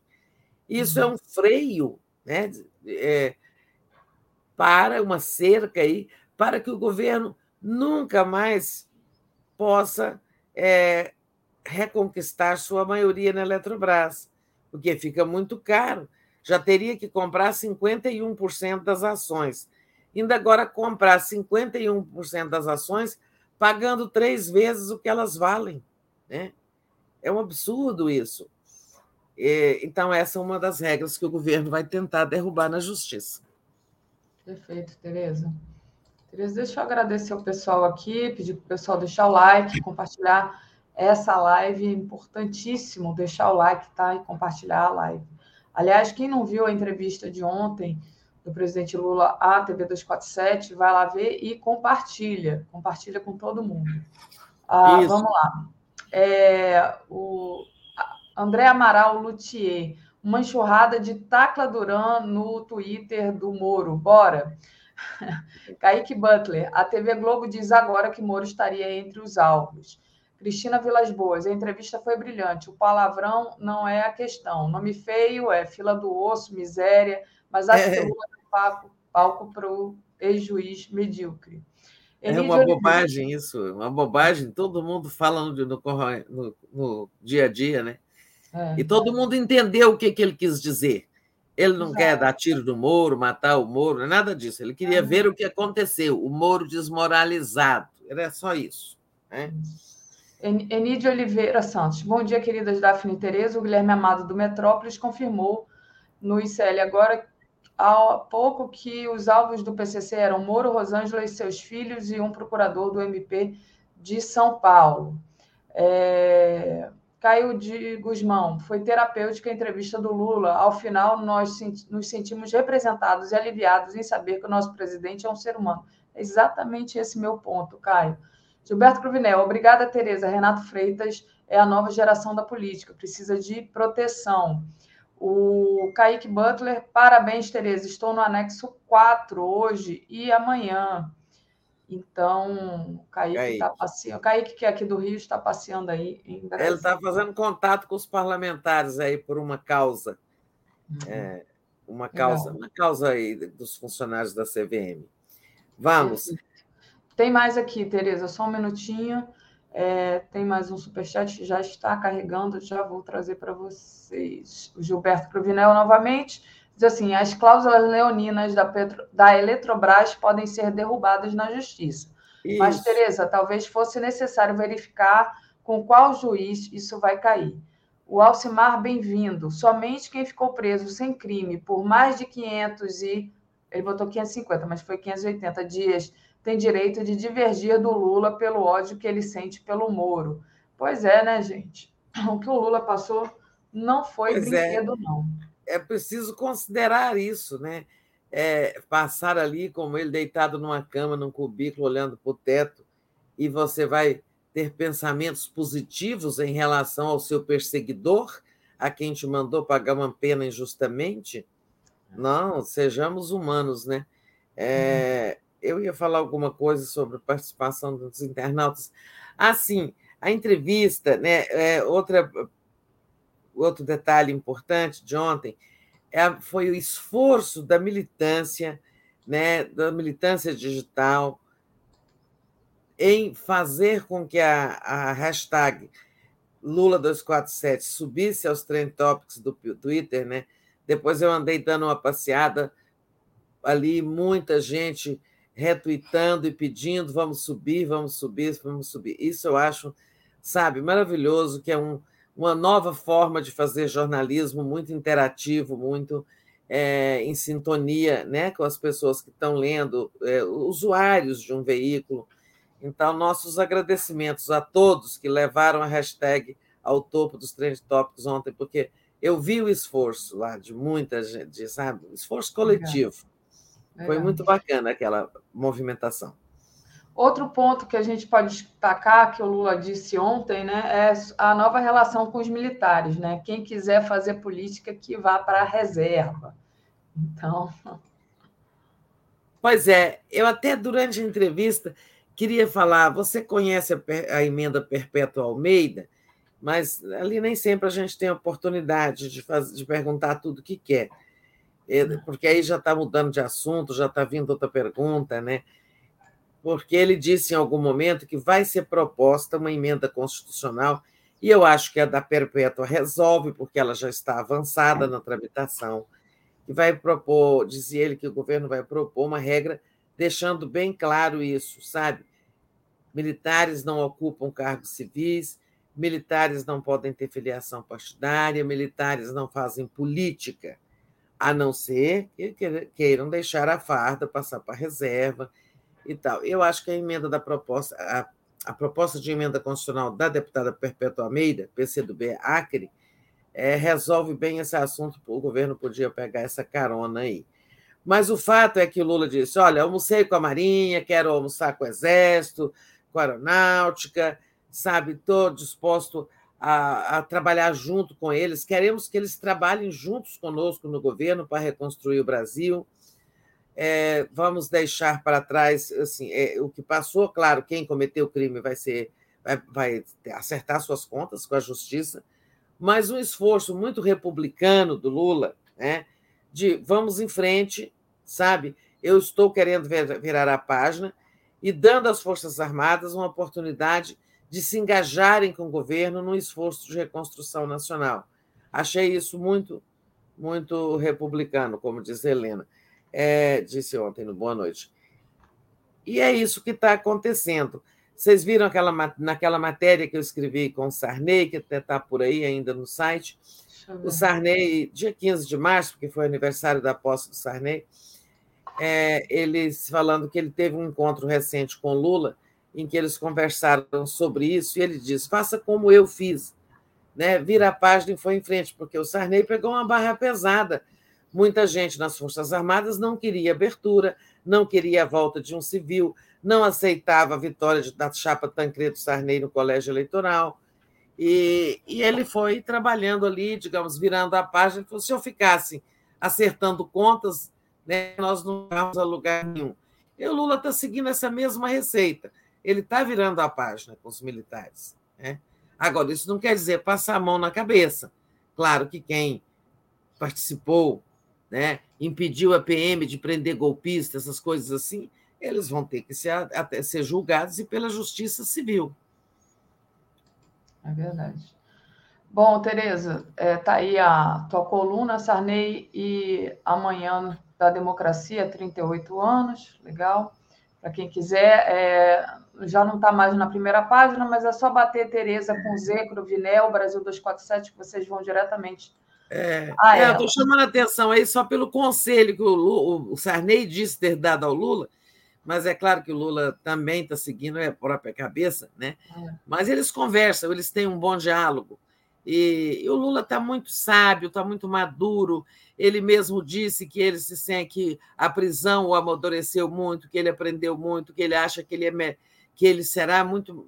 que ele está melhor, que ele está mais preparado, é, não só para, assim, como governante, mas como ser humano, depois de tudo que ele passou. Né? Inclusive para lidar com isso, com os militares, né? colocar de lado qualquer é, ressentimento e tal, e ir em frente. E ele disse o seguinte: que achava que o Bolsonaro queria ter feito aquela tentativa de golpe com o pessoal que estava acampado no dia 1 de janeiro, durante a posse. Eles não esperavam que viesse tanta gente à posse que a esplanada tivesse lotada. E aí não deu para fazerem, adiaram para o dia 8, que foi o domingo seguinte. Então, aí, ó, aproveito para dizer a todos aqueles que vieram à posse, é, digo aí a Denise Cruz, é, tanta gente, estou lembrando da Denise, porque ela se esforçou para vir aqui a Brasília é, na posse, mas todas aquelas milhares de pessoas que vieram de longe para assistir à posse do Lula contribuíram para que eles não tentassem um golpe no dia primeiro. E quem sabe, se a esplanada tivesse vazia, o que, que poderia ter acontecido, né? Com eles invadindo os três poderes com aquela fúria no momento de uma posse. Que teria acontecido, né? Não sabemos, nem saberemos, felizmente. Verdade. Denise Cruz é uma figura maravilhosa aqui do Rio. É, então, todo mundo que veio aqui foi para a esplanada é, e prestou esse serviço à democracia. Se eles, como disse Lula, realmente planejavam era frustrar a posse do Lula no dia primeiro, quem estava ali nos gramados ajudou a impedir isso. Muito bem. Daniela Ribeiro está dizendo que ela foi. É, Tereza, é, o... diga. Você foi um soldado lá. É. Tereza, outra soldado coisa. Soldado da democracia. Outra coisa que Lula comentou ontem é admitir o mandato para ministro do STF, que é uma discussão que está sendo colocada aí, né? É, nessa pergunta do STF, que até foi minha, ele disse, é, ele não disse nome de preferência, é, não externou a sua, claro, sua decisão, que ele disse que vai tomar sozinho, quando chegar a hora ele vai é, estar sozinho no quarto, não sei, em suma, vai fechar os olhos e tomar a decisão dele solitariamente. Né? Então, a decisão não está tomada. Mas ele deixou claro, ao falar que o Zanin é a grande revelação do direito, da advocacia nos últimos anos, né? por tudo que ele eh, enfrentou, o Zanin, como advogado do Lula, derrubando todas aquelas ações, etc. e tal, é, eu acho que ele tem uma preferência pelo Zanin. Agora, é claro que tem muitas condicionantes né, é, que podem levar ele a tomar outra decisão, mas eu acho que ele externou bem essa vontade. E a história do mandato para ministros do Supremo Tribunal Federal, eu até achava que ele tinha posição contrária, mas me surpreendeu que ele disse: não, o Haddad, na campanha de 2018, já defendeu isso, e eu acho que esse é um debate que nós temos que fazer né? Claro que isso não depende do governo, isso, tem, isso depende do Congresso, será uma emenda constitucional. Né? E o, o, o presidente do Senado, o senador Rodrigo Pacheco, ele está levando à frente esse debate, está fomentando esse debate, inclusive já conversou com os atuais ministros do Supremo, no sentido de que isso será para os futuros ministros e não para os atuais, que já foram indicados com base na lei em vigor que garante a permanência do Supremo, no Supremo de qualquer um dos ministros né, indicados, empossados, até a chamada idade da expulsória, que são 75 anos. Tereza. Deixa eu agradecer o pessoal que nos acompanha, né? É, e principalmente aqueles que estão é, nos apoiando aqui no Superchat, a Malu da Flon. A gente lá na posse fez mesmo um escudo humano de amor por Lula. É, Leila Torres, palavrão é fato indeterminado. Ricardo Souza. Tereza, tem se cogitado que o descarte de remédios de alto custo, insulina, etc., tenha sido deliberado para provocar a compra emergencial sem licitação. Puxa vida, se foi isso, gente. É Nossa, mais criminoso ainda, né? É mais criminoso. É, Vamos ver. Tereza. Olha só, falando de. Tem, tem algum ponto ainda da entrevista que a gente selecionou para conversar? É, não, agora eu ia falar sobre a viagem para a China. Ah, sim, ele falou da China, da importância de retomar as relações com a China, e que é, vai conversar com o, o Xi Jinping sobre a paz né, na Ucrânia, entre Ucrânia e Rússia e tal. Mas a gente antes conversava com o embaixador Celso Amorim, né, que é assessor especial, ele destacava três pontos dessa, dessa da conversa política. E isso tem, as, tem a conversa é, protocolar, tem a conversa burocrática é, de assinatura de acordos, tem muitos acordos para serem assinados, mas o encontro entre dois líderes, né, entre Lula e Xi Jinping, é, o Celso Amorim avalia que serão é, principalmente três, três temas, né? Que vai ser paz, né? Não guerra, né? Paz, clima e economia global. Nesse momento, inclusive, aí de turbulência por conta da quebradeira desses bancos americano e suíço e tudo. Então, são os três pontos que devem né, pautar essa conversa entre os dois e haverá um, a assinatura de um, um grande número, bolei, de um grande número de acordos de cooperação e, sobretudo, os negócios que os 240 empresários brasileiros né, vão entabular, vão começar ou vão abrir contatos lá é, com empresas chinesas para que os negócios, o fluxo comercial entre Brasil e China fique ainda mais intenso. Né? Olha, Daphne, voltando aqui para o nosso cotidiano, hum.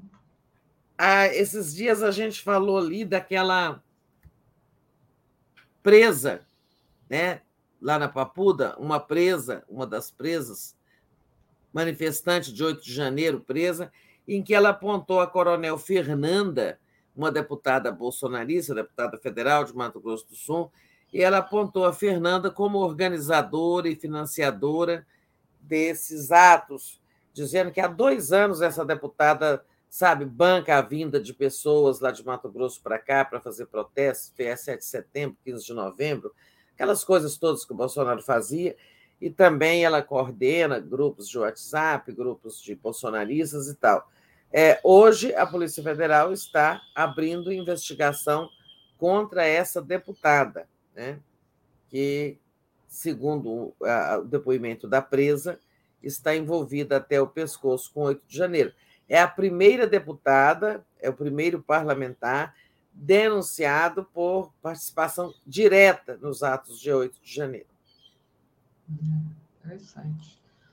Tereza, deixa eu agradecer aqui ao Cláudio Negrão. Ontem o F, o Marreco, hoje a Polícia Federal faz operação e coloca o Marreco de vítima. É, é. Exatamente, apontei essa Marreco, feliz é. coincidência para o Moro. Pois é, essa coincidência eu achei assim é, muita coincidência. Exatamente depois de, de, o Lula ter feito é, esse desabafo aproveitado maliciosamente pelos moristas, ainda vem esse anúncio aí dessa, é, dessa investigação. E você sabe, parece que é uma facção criminosa, dizem que a gente não deve falar muito o nome delas, né? Mas, em suma, parece que é a facção PPC. Eu não sei se falar o nome ajuda. Ninguém vai entrar para o PPC porque eu ouvi um nome né, numa live. Mas, enfim, é, como a extrema-direita já usou muito essa sigla dessa organização criminosa para dizer que o PT é ligado a essa sigla, que o Lula é apoiado por essa sigla, né? essa organização. É, daqui a pouco é, eles dizem que ela está fazendo, é, digamos, vingança para o Lula, né? Enfim, é. É, tudo se pode esperar dessa extrema direita digital. Mas é, você falar foi outra coisa, você me propôs foi outro assunto. Não, eu ainda vou propor. Só quero agradecer aqui ao Lady Bird, a Lady Bird, Tereza, fazendo um paralelo com os indicados por B, né, que é o ex-presidente. É. Esse sim a gente tem que evitar de falar o nome. Você acha que o fato do Zanin ter sido advogado do Lula compromete sua indicação? Também estive na posse. Pois é, todos aí no escudo humano. É, parabéns. Olha, Lady Bird, é, eu acho que não, entende? Mas o problema é que o Lula tem que avaliar é o seguinte: o nome do Zanin passará no Senado, né? Eu tenho uma sabatina, tem uma votação, votação secreta, por sinal. Então, eu acho que é isso que tem que ser avaliado. É, tem que ver a composição da CCJ. Né? Eu acho que se o Lula tiver tranquilo quanto à aprovação do nome do Zanin, ele indica. É. Mas ele precisa ter. É igual o marco legal, sabe? O, ele falou, não adianta mandar por dizer, mandei ao Congresso. Queremos marco legal? Não, marco fiscal. Né? Quero mandar na hora que deve se mandar, na hora que estiver redondo e as conversas estiverem devidamente é, amarradas. Então, o governo tem que fazer o quê? Se, se o Lula quer indicar o Zanin, tem que começar a trabalhar lá dentro da CCJ, onde acontece essa batina, sabe, verificar e, ou amarrar compromissos de maioria da comissão em favor do nome de Zanin. Agora, o fato dele ter sido advogado, eu acho assim, que vai ser explorado, é claro, por alguns, mas, pelo contrário, foi na defesa do Lula, um colecionador de acusações, né, que o Zanin eh, introduziu para nós, popularizou entre nós o conceito de lawfare, né, da perseguição do adversário político com o uso da lei, o uso distorcido da lei, eh, e derrubou tantas ações e conseguiu, os habeas corpus, conseguiu fazer com que o Lula estivesse hoje presidente, não fosse o Zanin. Ele contou ontem, o Lula, que tinha uns amigos aqui em Brasília que não queriam Zanin. E eu me lembro disso, montaram um grupo aqui, é, porque discordavam do Zanin, querendo fazer a defesa do Lula, um, um grupo de elite, tinha até ex-ministro do Supremo nesse grupo, tá? É, que queria assumir a defesa do Lula e o Lula bancou o Zanin. Muito bom.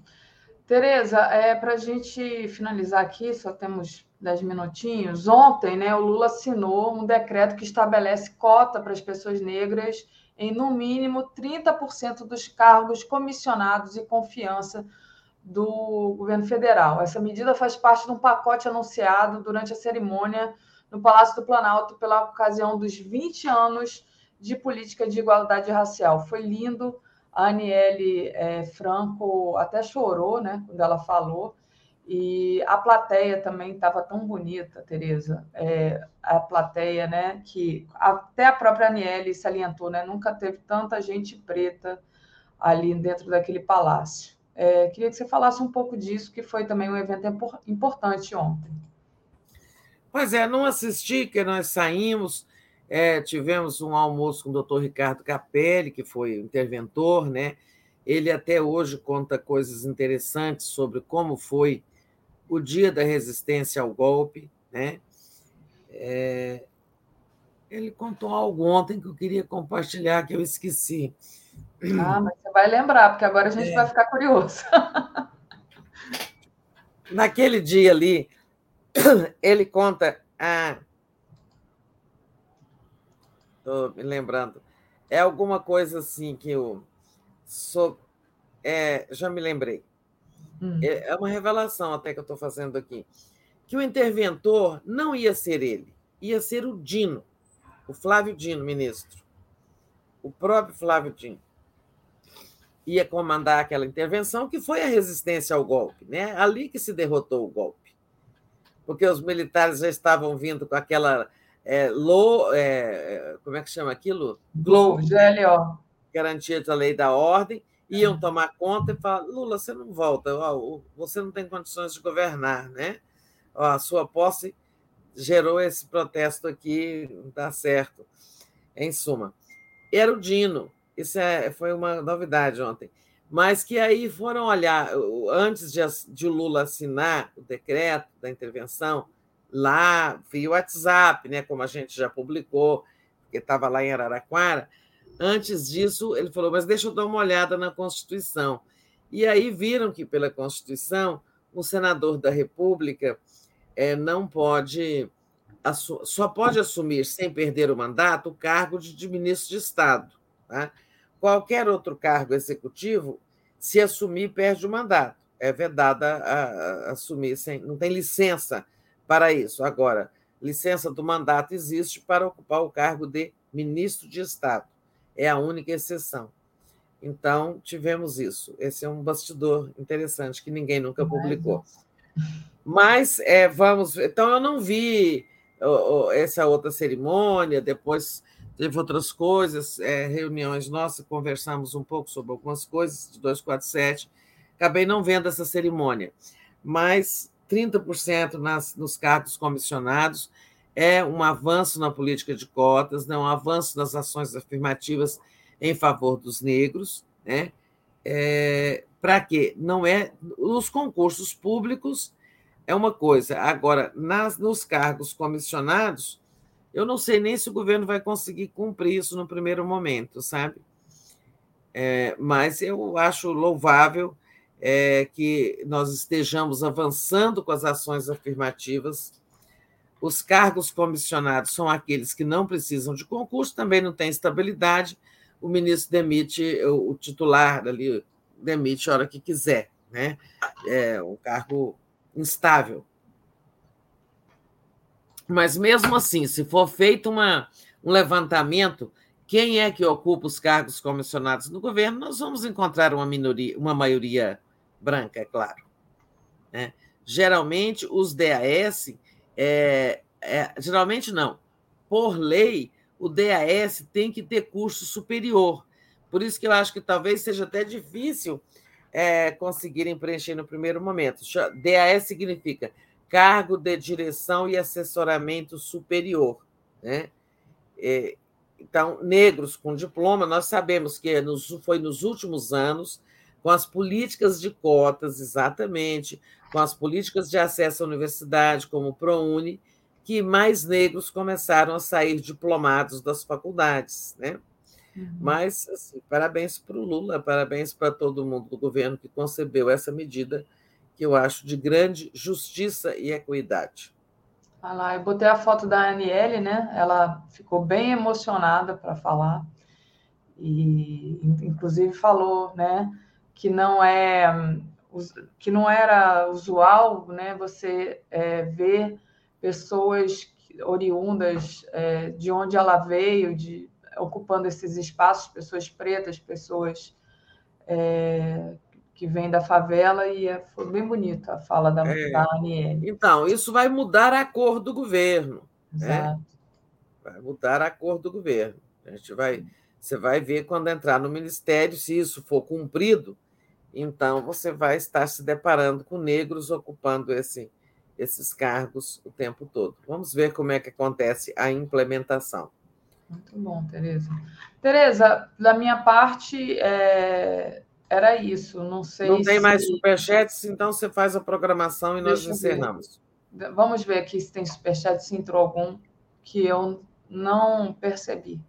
Estou carregando aqui a página. É... Malu, Malu da Flon foi do Escudo Humano, eu li. É, não, está tudo lido, está tudo certo. Deixa eu trazer aqui a, nosso, a nossa programação de hoje.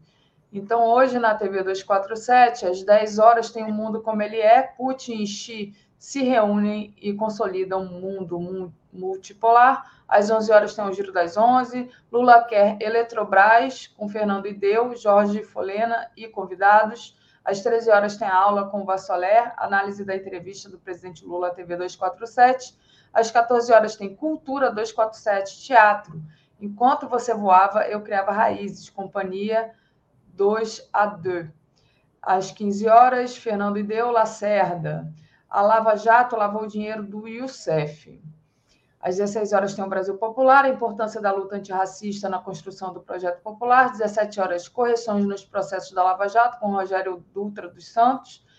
Às 18 horas, Léo Quadrado, 18h30, Boa Noite 247. 22 horas, o dia em 20 minutos. E 23 horas, a live do Conde, Tereza. E com isso, a gente vai finalizando aqui nossa participação. Então tá, bom dia, boa quarta-feira para você, Daphne, e para todos da comunidade, todos e todas.